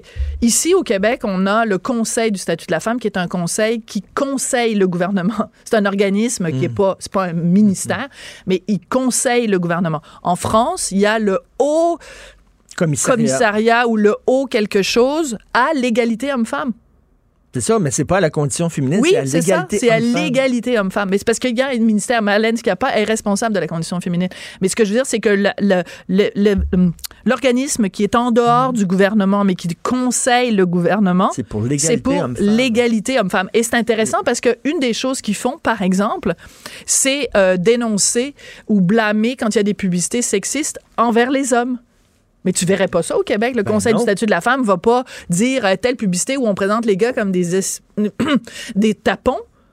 Ben, c'est pas, pas la job du Conseil du statut de la femme. Alors qu'en France, le haut, je sais, me souviens plus du nom du Le haut commissariat, c'est le haut Ouais, en tout cas, bon, bref. Diane Guilbeault, PDF, merci beaucoup. Fred, Fred. tu es mon sauveur. Même si t'es un homme blanc oppresseur du patriarcat. Non, c'est pas le patriarcat, c'est le blanc triarcat. Le blanc triarcat, c'est Ouais. quoi ça? C'est le patriarcat blanc? C'est le patriarcat blanc. C'est les pires. Et, euh, et il faut combattre aussi la misogynie noire. M-I-S-O-G-Y-N-O-I-R. Ça, c'est la misogynie envers les femmes noires. Donc, c'est la misogynie noire. C'est un néologisme, là. mais, mais, mais, créé mais, OK, par les, la, euh, la discrimination envers les femmes noires handicapées, on appelle ça comment? La misogynie noire. Non, la miso, miso, Génie capaci noire. Parce La que le capacisme, capaci c'est la discrimination envers euh, les gens qui ont une incapacité physique, un handicap. Donc, le capacisme, mélangé avec la misogynie, mélangé avec anti-noir, ça donnerait la misogynie capacinoire. J'ai une game de Scrabble en fin de semaine. moi. Je peux prendre des notes, s'il vous plaît. Combien de E là-dedans? Ouais, il y a un Y, en tout cas. Le Y, C'est me dit, payant, c'est ce mot-là. Il est payant. Non, je pense là. qu'il rentre même pas ça, ça sur... euh, Sur, sur le, le tableau, jeu. là. On se quitte là-dessus, là. c'est très drôle. On, on t'écoute, bien sûr, euh, à midi. Merci, mon mari. Merci, bye, Sophie. Martineau, franchement, même avec les cheveux gris, il reste un animateur très coloré. Politiquement incorrect. Tous les vendredis, il quitte sa cabane à sucre, il va se baigner, puis il vient lire le journal avec moi. François Lambert, salut. Salut Richard Martineau. On ne veut pas de baisse d'impôts. Non, on n'en veut pas. On n'en veut pas. Il l'a dit, Gabriel Nadeau-Dubois. Mais là. il représente euh, combien ils sont rendus à 5 de, de- d'intention de voix de vote. euh, Puis ils en ont eu comme 80, ben, 13% je pense, aux dernières élections. Mais Gabriel Nadeau-Dubois parle au nom des Québécois et il dit les Québécois ne veulent pas de baisse d'impôts. Ben, il, a, il a sorti ça d'où, lui? Il a, il a- a-tu cité un sondage ou quoi? Moi, je pense que euh, Québec solidaire, ils font des réunions, puis là, ils se disent, OK, c'est à ton tour. Va dire une niaiserie pour on le, le front. Donc, euh, il y a eu euh, Manon Moissac, avec les motoneiges, là, il y a Gabriel. Ils ont commis Catherine de côté. Là. Fait que Catherine était à la veille d'en sortir. Hey, con- euh, con- contre les motoneiges, là, ça, c'est pour te mettre les régions à dos, là, mon gars. Là, sais, ça montre à quel point c'est des gens qui demeurent au coin de Rachel et Rachel. Exactement. C'est ça, là. C'est vraiment la gauche plateau. Ces gens-là sont déconnectés du reste du Québec en disant Exactement. on est contre les motoneiges. Ben oui. C'est combien de milliards euh, juste en tourisme? Combien de, de, de milliards, de, de- peut-être de milliards aussi juste en, en, en achat de, de motoneige? Euh, c'est énorme, c'est énormément d'argent. Puis est-ce que ça pollue tant que ça? Tu sais, à un moment donné, on peut pas s'enfermer non plus chez nous, euh, à baisser le chauffage, puis euh, à, attendre, attendre la fin du monde non plus. Là. faire du pain. Exactement. Là. Non, donné- non, ben, euh, donc, il y a eu ça. Puis là, le Gabriel Nadeau-Dubois qui dit non, non, les Québécois ne veulent pas de baisse d'impôts. Ils veulent davantage d'argent dans, dans, dans les programmes sociaux. On en veut, ben oui. Il y a raison. Cette partie-là, il y a raison. Non, non, ben, attends on- mais il y en a déjà beaucoup. C'est juste qu'elle est mal, dépensée. Le problème là, du système de santé, penses-tu que c'est un problème de manque d'argent? Non, c'est un problème de, ma- de mal dépensé. Puis regarde juste le ministère de l'Éducation. Moi, ce, que- ce qui me fait rire avec le ministère de l'Éducation, c'est que la CAQ, donc François Legault, il a déjà mentionné, puis je pense qu'il l'écrit dans son livre à un moment donné, euh, au ministère de l'Éducation, c'est le ministère qui a le plus gonflé. euh, dans, les dernières- dernières 10-15 de- dernières années. Il y a en ce moment près de trois fonctionnaires pour un professeur au ministère de l'Éducation. Qu'est-ce qu'ils font? Toutes ces journées-là au, au ministère? Ça n'a pas de bon sens. Donc, faites le ménage là, puis tout à coup, les profs vont en avoir un petit peu plus d'argent. C'est faut- faut- c'est juste mal dépensé. Puis Non, mais le- le- le- le- le- la gauche, euh, Gabriel Nadeau-Dubois, non, ça prend plus d'argent, plus d'argent, plus d'argent. Mais tu sais, quand ta piscine hors terre, il y a un trou dedans, t'as beau mettre de l'eau, de l'eau, de l'eau, tu rempliras jamais. Non. Va, va patcher le trou, t'en mettras un petit peu de temps en temps après. C'est ça. Exactement. Alors lui, il s'est levé à un moment donné, puis il y avait la science infuse. Il a dit, ah tiens, les Québécois, ils veulent, ils veulent plus de baisse d'impôts. Non. OK, alors on pogne le journal. Euh, à ne pas manquer demain, euh, euh, annonce le journal de Montréal, dossier sur le Super Bowl. Tu vas-tu, tu vas-tu regarder ça? Écoute, je l'écoute pas chaque année. Ça, ça dépend. là. Je suis invité chez des amis euh, dimanche soir. J'ai pas dit oui encore. tu sais. Je me garde euh, une porte de rester sauvage chez nous à manger, manger des œufs. Mais c'est spécial, là, tout, tout le, le- le- le- le- le protocole, puis le rituel autour, les ailes de poulet, puis le gâteau en forme de terrain de football, puis euh, c'est sûr que cette année, on a la fièvre parce qu'on a Laurent Duvernay Duvernay tardif. Tardif. Mais je le regarde jouer. Ça fait deux matchs qu'il joue. J'essaie de le voir, mais on le voit pas souvent. Hein, tu sais. Parce qu'on voit juste le, le, le- le- le quarterback puis le receveur de ballon. Ben oui. hein. Lui, il est effacé. Là. Il fait sa job, là, mais il est effacé. Son contrat, 42 millions. Oui. Oui. Aïe, aïe. Ben, tu sais, 42 il fait sa job, il est sympathique. Puis, Hey, là, euh, les Américains capotent sur lui. Hein? Ben oui. Euh, sur le site de CNN, un gros, gros, gros portrait, parce que les autres n'en reviennent pas. Le gars, il est médecin. Il est médecin. Et c'est la, c'est la première fois dans l'histoire du football américain qu'il y a, il y a un joueur de football qui est médecin. Exact. Puis il est sympathique, il a tout pour lui. C'est cœur, hein? Puis il est gros, puis il est fort, puis il saute haut en plus. Dire, Il fait, il fait des pots en bois. Il fait, il fait des bols en bois, puis tout ça. Ben oui, puis il fait du pain aussi. Fait qu'il il a tout Il pour fait lui. chier quand même. Eh, c'est ça, il fait chier. Il fait chier. Il un gagne peu. 5-6 millions par année, puis il est parfait. Il- il- là, je veux mettre un journaliste d'enquête là-dessus. Trouvez-y un défaut, quelque chose. Là. Bon, pour après le Super Bowl, là. Il Il pète au gagner en fin de semaine, en tout cas. Il, il mieux de gagner. Oui. Parce que là, après ça, ça va changer. Il, il pète au lit, je suis sûr, moi. Je suis sûr qu'il pète au lit. Ben, on va demander à sa blonde. Page il, 3. il pue des dents. Vol massif dans les guichets de la Laurentienne. Oui. Moi, ça me, ça me passionne. Les cracks informatiques qui peuvent rentrer dans les guichets. Oui. Quand ils vont avoir les autos autonomes, je le dis souvent, là, ils vont pouvoir rentrer dans l'ordinateur de ton char, mon Oui. gars, là, puis te faire, puis te, te slammer contre un mur. Euh, C'est à peu près évident qu'ils vont le faire. Écoute, je l'ai lu, là, cet article-là, et il arrive avec un, un fil, il se connecte dans le guichet, puis il le vide au complet. C'est incroyable, hein? C'est, on veut près, on rêve presque à ça. non, mais sans blague. Tu sais, moi, moi, être voleur, là, c'est une un, un- bel, un beau entrepreneur. Les gars se cassent la tête. Leur projet, c'est d'aller faire un hacking, puis ils réussissent. Eux autres, ils se disent dans leur tête, c'est pas vraiment du vol. C'est pas comme si j'arrive, mettons, au comptoir avec un gun, puis je dis donne-moi de l'argent. Mais non. Je fais ça clean.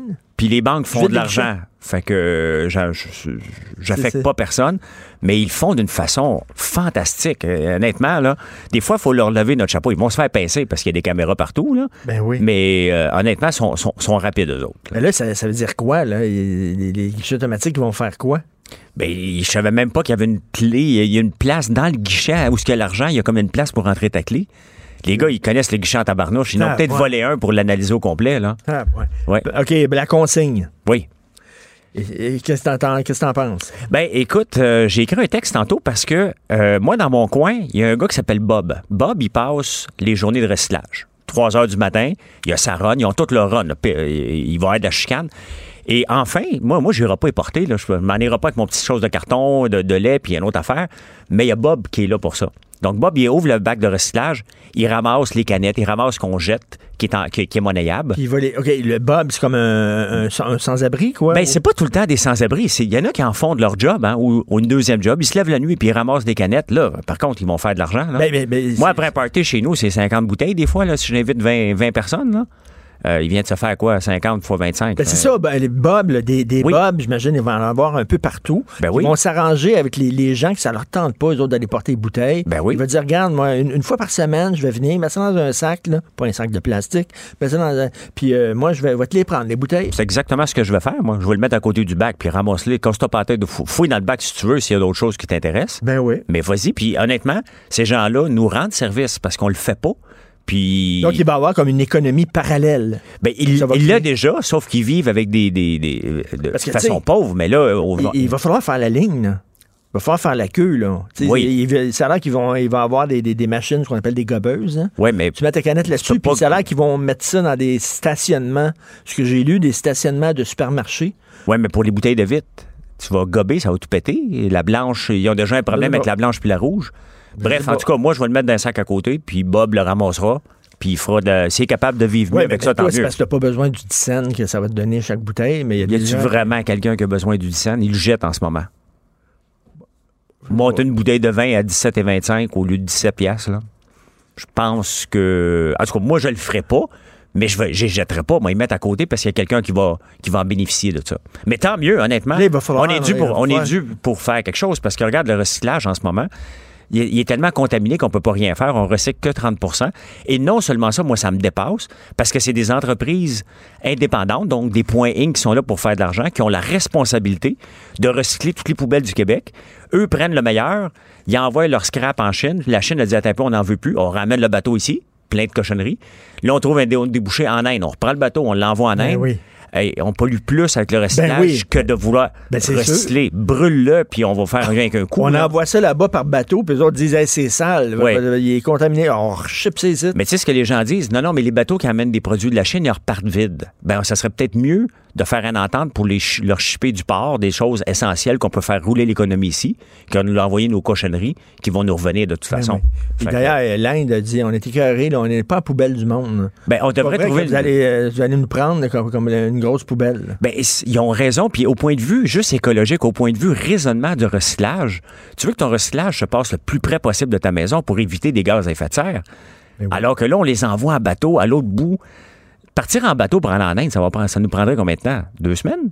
Donc pendant deux semaines, il y a un gros bateau qui se promène avec des cochonneries qui vont nous ramener ici par la suite, alors qu'on pourrait envoyer du, du bois d'œuvre, on pourrait envoyer du porc, on pourrait envoyer des produits qu'on fait aussi qui ont une valeur ajoutée. Ça a l'air que c'est la capitaine, c'est Greta. Parce C'est qu'elle, Greta. Elle se promène en voilier toujours. Tout le temps. Ça pollue pas, ça, en voilier, Ben non, c'est ça. Elle est, elle- elle- Greta. elle est à la barre. Oui. Elle est à la barre. À bord toute.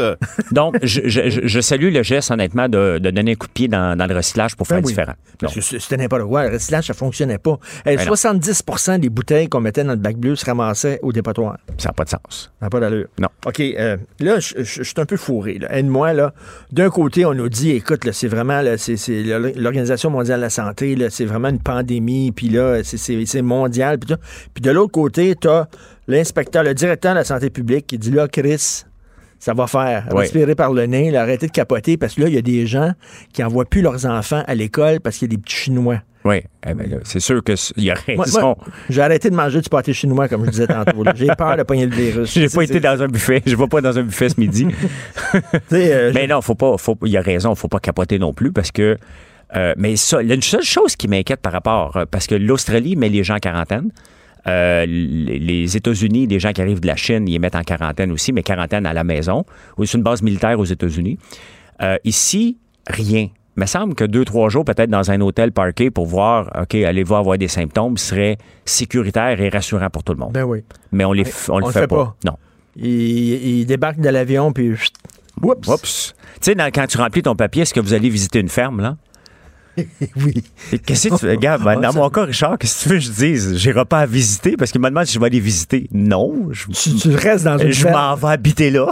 Est-ce que tu, tu coches oui à chaque mais non, fois, parce que je reviens toujours à Montréal. Je m'en vais pas euh, dans les dix prochains jours. C'est sûr que je vais visiter une ferme, mais je ris tout le temps parce que je ne vais pas visiter. Ben oui, mais je vais habiter. C'est vrai, ça. Les gens qui habitent dans une ferme, est-ce qu'ils doivent cocher oui? Ben, c'est marqué, est-ce que vous, vous allez visiter une ferme? La réponse est non. Je ne vais pas visiter. Moi, je suis pas en visite. Hey, là, ils ont demandé là, à TVA de mettre avant la, la- la série euh, euh, Épidémie, de mettre un avertissement comme quoi, écoute, une série de fiction, t'as boire, vont-tu mettre ça devant les films de Batman en disant n'essayez pas de, de mettre un drap là, Puis autour de voler. votre cou puis vous jeter en bas du 14e étage. là. Le, Ne le monde volerait exagère. C'est sûr que des fois, il y a des coïncidences. Comme dans, j'écoute pas la télé beaucoup, mais comme District 31, c'est la même chose. Des fois, ça colle tellement à la réalité que ça en est presque. Euh, T'écoutes District 31 pour savoir qu'est-ce qui Ben va se passer au ben procès oui. de l'autre. Ben oui, c'est vrai. Que- Euh, OK. Le, le manque de place en CHSLD. Oui. Il n'y a rien de plus facile à prévoir. Moi, je peux comprendre des fois, il y a des choses qu'on ne peut pas prévoir, puis on se retrouve devant un problème qu'on n'avait pas prévu- prévu. Oui. Le vieillissement de la population. Oui. Tout ça, c'est chiffré. Oui. Il y a combien de gens qui vont avoir 80 ans dans 20 ans? Oui. Euh, y a on va avoir besoin de combien? de- la démographie. OK? Oui. Là, on a des démographes au Québec qui sont très reconnus, réputés. Comment ça se fait qu'on dit, hein? Non, non, non, il manque de dans le CHSLD. On aurait dû le prévoir. Parce que ça, euh, Richard, Oui. c'est comme un examen de fin d'année.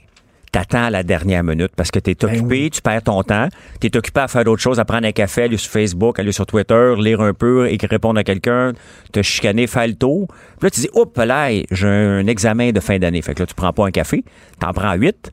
Et là, tu tu t'étudies pour être prêt pour le lendemain. Ben. C'est exactement comment qu'on gère notre système, pas de santé. Tout le système de fonctionnariat au Québec est géré comme ça. On, on- on se crée des urgences qui ne sont pas des On urgences. réagit quand on est face au mur. Exactement. Puis la démographie, il n'y a rien de plus facile de prévoir. Tu sais, comme la pénurie de main-d'œuvre, on aurait dû prévoir ça. Oui. Euh, on va manquer, il y a- il y a- les gens sont de plus en plus vieux. Il y a combien de gens qui vont aller à la retraite en 2020? Oui. Euh, on va avoir- il y a combien de jeunes au Québec? On va avoir besoin, tu sais, tout ça. Ben, là, regarde comme les infirmières, c'est le bloc, euh, c'est le Parti Ben québécois, je pense, qu'à un moment donné, il en a envoyé un paquet à la retraite. alors que la, la population Population. vieillissait. Ben oui, ils ont comme il y avait besoin de faire tourner Coiron, donc c'est toujours facile d'envoyer les premiers qui sont sur la base, donc on va couper des infirmières, alors que c'est peut-être le travail de bureau. Moi, ça me surprend toujours. Ça. Le travail de bureau, on s'entend que quand tu vas à l'hôpital, tu factures pas. Tu n'as pas des comptes payables, des comptes à recevoir. Qu'est-ce qu'ils font, tous ces gens-là, dans des bureaux? Ben, Ils devraient calculer ce genre d'affaires-là. Ben oui, puis dire, écoute, l'avenir. Mais tu sais, dans des entreprises, Richard, là, pour que les entreprises aient du succès, au moins à tous les 18 mois, tu devrais remettre tes processus en question. Ben oui. Qu'est-ce qu'on fait? Ici, là, des fois, ça dure 20 ans. Pourquoi ça dure 20 ans puis 30 ans? Parce qu'on a des syndicats qui c'est non à tout. Attends une minute. OK? Tu sais, on devait. Tu sais, l'affaire du financement de la Fédération des femmes du Québec. Oui. Euh, Legault a dit on va remettre en question le financement, puis finalement il dit non, non, non, on ne remet pas en question parce que chaque année, automatiquement, ils vont avoir leurs 120 000 Je m'excuse, mais c'est notre argent public. Oui. Tu as le droit de dire à l'organisme que tu finances, euh, vous allez changer de directrice parce que c'est mal géré. Tu as le droit de dire à Bombardier, vous voulez l'aide du gouvernement? Oui. Ben, Bellemare, là, il faut qu'il sac le camp. Ben, parce que c'est pas l'homme de la situation. Il est peut-être bon, mais on le sait pas dans quoi. Il est on- pas, bon dans, dans- dans ça pour Bombardier. On a le droit de mettre des conditions quand on donne de l'argent. Toi, si tu prêtes de l'argent à quelqu'un, Oui. tu vas avoir des conditions. Ben, il y a des conditions. Puis si je vais à la banque, la banque, je suis obligé de remettre mes états financiers à chaque mois et je dois avoir respecté des certains ratios. Ratio d'endettement, je ne peux pas me verser de dividendes à moins que la banque m'autorise. Écoute, tu, tu peux pas rien faire. vrai. Donc, comment, C'est vrai, ça. comment que tu es capable, à la banque t'empêche de tout faire, et aussitôt que c'est le gouvernement, c'est le laxisme total, alors que ça devrait être les mêmes conditions. Parce que quand on a donné plus d'un milliard de dollars à Bombardier, la première affaire qu'ils ont faite, les directeurs de Bombardier, ils Oui. ont haussé leur salaire de 48 Oui. Ça, là, c'est comme si ma fille me demande de l'argent pour s'acheter un manteau d'hiver. Oui. J'y donne l'argent, puis elle part sur le party avec l'argent que j'ai donné. Exactement.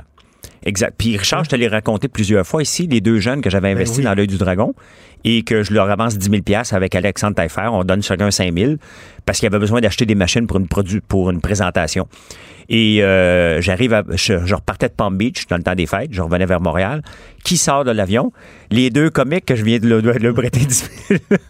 C'est vraiment ça. Écoute, ils sont pas sortis de l'avion, la face me tombe et mon email est écrit « Je veux mon argent immédiatement ». Je Ben, te prête de l'argent et tu t'en vas sur le party Ben, jouer ben, au golf? ben, pourquoi on fait pas ça au gouvernement? Là, Mattel, là, Mattel, Oui. on leur a donné 13 millions de dollars à. Mattel, OK? Puis là, ils ont décidé finalement, là, ils, ils Ils ont fermé l'usine, ils s'en vont en Chine. Ben là, c'est parce que le, le 13 millions qu'on nous a donné, pour vous nous leur donner, on verra pas en couleur de cet argent-là. Ah ben non. Pas en tout. Non, il va falloir qu'ils travaillent très fort parce qu'ils vont. Il y, a- il y a- il y a toutes sortes d'excuses. Parce que Mattel aurait pu. Tu sais, quand tu es un, un- un- Parce qu'il y a des bonnes entreprises aussi qui sont capables de porter leur culotte et de dire regarde, je ne l'ai pas utilisé, je ferme mes portes, voici le 18 millions. Oui. Ou 13 ou 18. là. Voici, on n'a pas rencontré nos, nos objectifs. Au moins, tu te montres un bon. Un, un- un bon citoyen corporatif, même si tu, par des décisions économiques, tu décides d'aller faire faire ta production en Chine. Ça arrive. Tout à fait. Et c'est correct, c'est pas, pas, pas le fun, mais c'est correct que les entreprises font ça. Est-ce qu'on a besoin des gens qui font des méga blocs ici ou on aime mieux avoir des cerveaux qui vont être payés 50 000 au lieu de 25 000? Le problème, c'est que l'argent public appartient à tout le monde, donc à personne. Exactement. À personne. C'est Euh, la même chose lorsque tu veux être certain que personne te répond, envoie un email à tous. Ben oui. OK? Ben, c'est exactement comment on gère le gouvernement. On envoie des emails à tous et personne, tout le monde est décul- déculpabilisé parce que c'est pas leur argent, c'est pas leur décision, c'est la décision de tout le monde. Exactement. Page 16. Les Australiens disent arrêtez d'envoyer des mitaines de koala. On- hey, ils ont- au Canada, là, Oui. six avions Air Canada qu'on a nolisés, Oui. remplis de mitaines pour les, les koalas qu'on Oui. a envoyés. Eux autres, ils ont dit c'est correct. Mitaines de koala, check. Check. c'est presque drôle, mais en même temps, c'est- pas drôle parce que euh, on est prêt, puis c'est correct. On a été touché, puis on est encore touché par ce qui se passe en Australie. Là. Je veux dire, c'est une catastrophe. Mais Mais tu sais, si ça avait été des animaux plus laids, oui, ben, exactement. Fred, c'est c'est comme un genre. Sauver de- des de- lézards. Mais ils sont cute, là. oui. Sauver, les- mettons, les araignées. Ou les commodos, tu sais, les dragons de Komodo qui, ont- qui veulent manger tout le monde. Là. Oui. On fait comme un. On, on aime les animaux qui sont cute. Ben oui, il faut que ça soit cute parce que sinon, euh, comme on disait tantôt, euh, il y a bien des humains juste ici là autour, dans le kilomètre carré autour de la station, là, les mitaines, là, on va vous en prendre quelques-unes. Oui, oui. Des paires de mitaines. Oui, oui, Hein, parce que on, on est dans le quartier euh, ben, du, du parc Émilie-Gamelin ici. Ben, c'est ça, c'est pauvre. Euh, pauvre. une coupe de mitaines ici ferait pas de tort. là. C'est pauvre. C'est faux, faux. Honnêtement, Non. c'est Non, les gens non, qui sont jamais venus ici. euh, c'est tout un, un, un- un- Mais il- un statement de venir ici. Pas un statement, mais un, un- un- Un défi. un défi. Mais un défi, puis en même temps, un wake-up call. Tu dis, OK, la Ben misère ouais, non, humaine, non. elle est ici. Là. Ah non, Hein? moi, c'était. Ça me marque à tous les matins. là, moi, c'est incroyable. Mais ils sont pas aussi cute que des koalas. Ben, c'est ça l'affaire. Les koalas, c'est cute. Ben oui. Mais ça, un rat musqué, là, tu sais, quelque chose de même. Là. Un laid, là. non. Non, Non, qui non. brûlent. Les autres, les autres qui brûlent. Ben, c'est ça, sont nuisibles. Mais c'est sûr qu'un koala, c'est c'est comme beau. les gens qui disent Ah, les Coréens mangent des chiens. C'est-tu dégueulasse? Ben, tu- mais manger un bœuf, ça, c'est correct. C'est sûr qu'il y, y a- il y a une image euh, du chien, là, mais, Le Brexit. mais bon, je mange fait. du lapin, moi. Je suis qui, moi. Le Brexit, c'est fait. Oui, Fait que le clown à Boris Johnson, tout le monde riait de lui avec sa coupe de cheveux, puis ça, ben, il a réussi à régler le problème. exactement. Puis on le voit, regarde, quand ils ont annoncé le Brexit, les marchés ont tombé, toute la- la- c'était la panique mondiale. Là, le Brexit, c'est fait, ça se passe, il n'y a rien qui se passe sur les marchés parce que les gens paniquent sur les rumeurs, font rien sur les nouvelles. C'est tout, ça comme la- c'est tout le temps comme ça sur la bourse. La bourse, elle, Puis- elle va très bien alors qu'elle devrait être shakée. Écoute, il y avait, euh, euh, Christian Rio dans le Devoir parle de ça. On avait annoncé la catastrophe, là, quand l'Angleterre va se retirer de l'Union européenne. Ça va être écœurant, là, une crise économique majeure. Rien. Mais non, c'est juste une devise hein, qu'on change. Rien. Ouais. Puis, les, puis les Anglais sont contents. Beaucoup d'Anglais sont contents, pas tous, mais ils ont quand même voté une fois dans un référendum pour le Brexit, puis Oui. ils ont élu Boris Johnson qui était pour le Brexit. Ils se sont prononcés deux fois, puis ils sont contents parce que là, ils vont dire, ben ça va être euh, le Parlement anglais qui va prendre des décisions qui vont nous toucher dans notre vie quotidienne. Donc maintenant, est-ce que le Parlement, est-ce que la reine d'Angleterre accepterait qu'on ne soit plus une confédération, mais une république peut-être? Si oui, parce qu'on est une, Comme un genre de, de Brexit du Canada qu'on sortirait du Commonwealth. Ben, me semble. c'est- Le party, fut- est cute. Là, on peut quand même s'amuser avec Harry et Meghan, mais on a-tu besoin Écoute. de faire partie de la couronne britannique? Tout à fait. Puis en terminant, là, euh, moi, le février sans alcool. Oui. Vas-tu le faire? Non. Oui. Toi, tu le fais-tu? Ben, tu te fous, toi. Moi, je n'ai pas bu cette semaine. Je suis content. M'en boire à soir, peut-être. Demain, peut-être. Euh, après ça, genre, peut-être dimanche. J'aime pas des- ces tendances-là. Moi, si je le fais, c'est pour la vie. C'est un style de vie que je me mets ou j'embarque pas dans ces, dans, dans ces Oui. choses-là. Comme, mettons, euh, la journée sans achat. OK, bon, au lieu d'acheter mon sofa aujourd'hui, je, vais l'acheter demain. Ben, exactement. Euh, je l'achèterai pas aujourd'hui parce que c'est la journée sans achat. Ben, ou je l'achète, euh, je l'achète en tabarnouche la journée d'avant pour être certain de rien manquer. Oui, c'est complètement Mais non, ça. c'est ben, c'est un choix. Si les gens se sentent bien, si ça aide à, à changer nos, nos méthodes, mais ceux, il y en a que je connais, ils sont borderline alcooliques. Fait que, euh, ils recommencent le 1er mars euh, aussi encore plus fort qu'avant. Plus fort qu'avant. Moi, je ne suis pas alcoolique, je bois. Je bois trop des fois, puis des fois, je bois pas assez. C'est C'est comme qui, ça. c'est qui qui me disait, quelqu'un qui me disait qu'il prend une sacrée brosse, là, comme le, le- le- le 31 janvier, là, une Christine grosse brosse, là, puis après ça, il boit pas pendant février, là, puis le, le 1er mars, une grosse brosse. Exactement. Moi, j'y vais selon mon gras de bédaine, Richard. C'est mon gras de bédaine qui détermine ma quantité d'alcool que je bois. c'est tout simple. Je me regarde Il y le a miroir, j'ai trop il y a- bu Il y a peut-être des gens, effectivement, qui se questionnent. Je suis capable de me passer d'alcool? Peut-être que l'alcool prend trop d'importance dans ma vie. Je vais tester ça. Je vais le faire pendant un mois. Ça. Oui. Mais moi, je, je vais t'avouer, là, 28 jours sans, sans boire euh, d'alcool, je trouve ça bien plate. Moi, avec. Trouverais ma vie super plate. Ben, moi, l'alcool ne prend pas trop d'espace dans ma vie. Des fois, ça peut arriver que je l'échappe. Là, je me dis, oh my God, j'en prends plus. Deux jours après, je t'ai invité à un souper. Ben, you bet que je vais prendre du vin. On va sortir des bonnes bouteilles.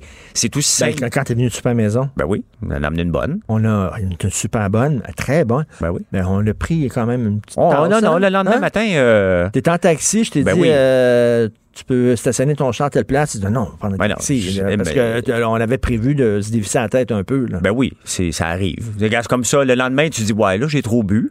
Puis, le, le lendemain, le lendemain, t'as pas fait, euh, pas fait de la barbe à papa à l'érable. J'ai été m'entraîner. Ben oui, comme Ah euh, ouais? bon, un petit peu plus tard que d'habitude, là. t'sais. Faites la grosse matinée jusqu'à 8 heures. t'sais. Oh, j'ai eu de la misère un peu, moi, le lendemain. Je me disais, là, je suis plus vieux que toi, peut-être. Donc, j'ai pas mais- besoin de faire le 28 jours. Pour moi, c'est c'est un, un- un supplice. Ça, ça serait un supplice. Parce que des fois, tu vas manger quelque part. Me semble, euh, une joue de bœuf au chocolat, ça te prend un bon vin. T'es pas vin rouge, toi, mais tu serais obligé de prendre un vin rouge avec Non, ça. non, mais c'est- toi qui avais apporté le- le- le- la bouteille de vin qui était le- un, pa- un- un paquet de producteurs qui se sont mis ensemble. C'est le meilleur vin du Chili. C'est c'est les, les, les, les, euh, les 100 euh, producteurs, les plus grands spécialistes du Chili se mettent ensemble pour élaborer un vin une fois par année. Et euh, je n'ai acheté une caisse et demie. Puis je l'amène toujours en visite parce qu'il est trop bon pour boire ça tout seul. Moi, je pensais que tu serais arrivé avec un ménage à trois ou. euh, Ben oui, je t'ai amené mon ménage à trois parce que je t'ai amené mon cadeau d'hôtesse que j'appelle ménage à trois, qui est une barbe à papa, une bouteille de sirop et un pot de miel. Il s'appelle ménage à trois. qui est excellent d'abord. C'est super bon. Merci beaucoup. Merci, Passe un Richard. bon week-end. Est-ce que Jonathan est là? Hey, j'en veux moi aussi, moi. Ben, c'est juste François, à- viens, viens- faire ton. Ouais, mais pourquoi tu viens pas faire ton tour à Québec? Ça fait longtemps pas Ben, c'est parce que moi, j'y vais selon les invitations. tu sais. Ok, les je invitations payantes.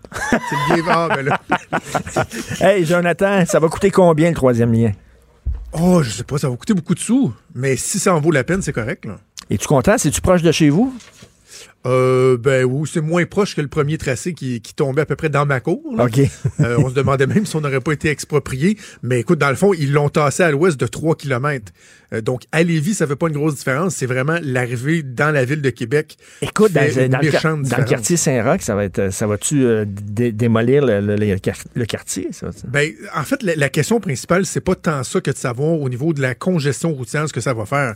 Tu connais un peu la base ville de Québec, là, Oui, les voies d'entrée allant en Haute-Ville, que ce soit Dorchester ou la Couronne dans un sens euh, ou, ou l'autre, c'est déjà très, très, très chargé. L'entrée en ville par Laurentienne, par l'autoroute de Laurentienne, c'est super chargé. Donc là, tous se demandent, mais aussi qui va sortir le tunnel, tu sais. Puis Ben quoi, oui. est-ce qu'il va falloir faire faire comme un U-turn au monde pour s'en retourner vers la colline parlementaire? Il y en a-tu, Euh, ceux qui connaissent défi, pas là. beaucoup Québec, il y en a-tu les autoroutes à Québec?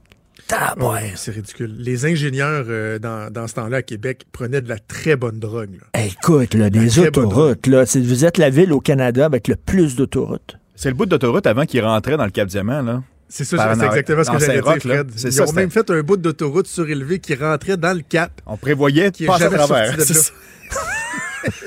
C'est jamais rien passé avec ça. C'est de, de toute beauté. Alors, tu nous parles de quoi? Ben, évidemment, je vais revenir sur, euh, sur ma chronique hein, euh, où je, je fais la suggestion euh, de, euh, de confier au gouvernement la, la mission de s'intéresser au sort euh, des hommes euh, de la condition masculine. oui, excellente Euh, chronique. que ce soit un sous-ministériel, un secrétaire, appelons ça comme on veut, mais qu'on se rende compte une fois pour toutes qu'on ne peut pas s'attaquer seulement aux symptômes. Tu sais, le symptôme, c'est les femmes qui sont victimes de violences Mm. dans la majorité. Là, on peut pas. On le sait, il y a des hommes aussi, là, mais euh, permettons-nous de généraliser un peu parce que c'est le cas. Euh, et si les femmes sont victimes de violences, parce qu'il y a des hommes qui sont pas capables de se contrôler. Si les femmes sont victimes de féminicide, c'est parce qu'il y a des hommes qui sont pas capables d'a- d'accepter, par exemple, une rupture amoureuse Mm. ou des échecs professionnels personnels. Tous les études le démontrent. J'ai ressorti un, un rapport qui a été remis au gouvernement en 2004, Richard, ça fait 16 ans.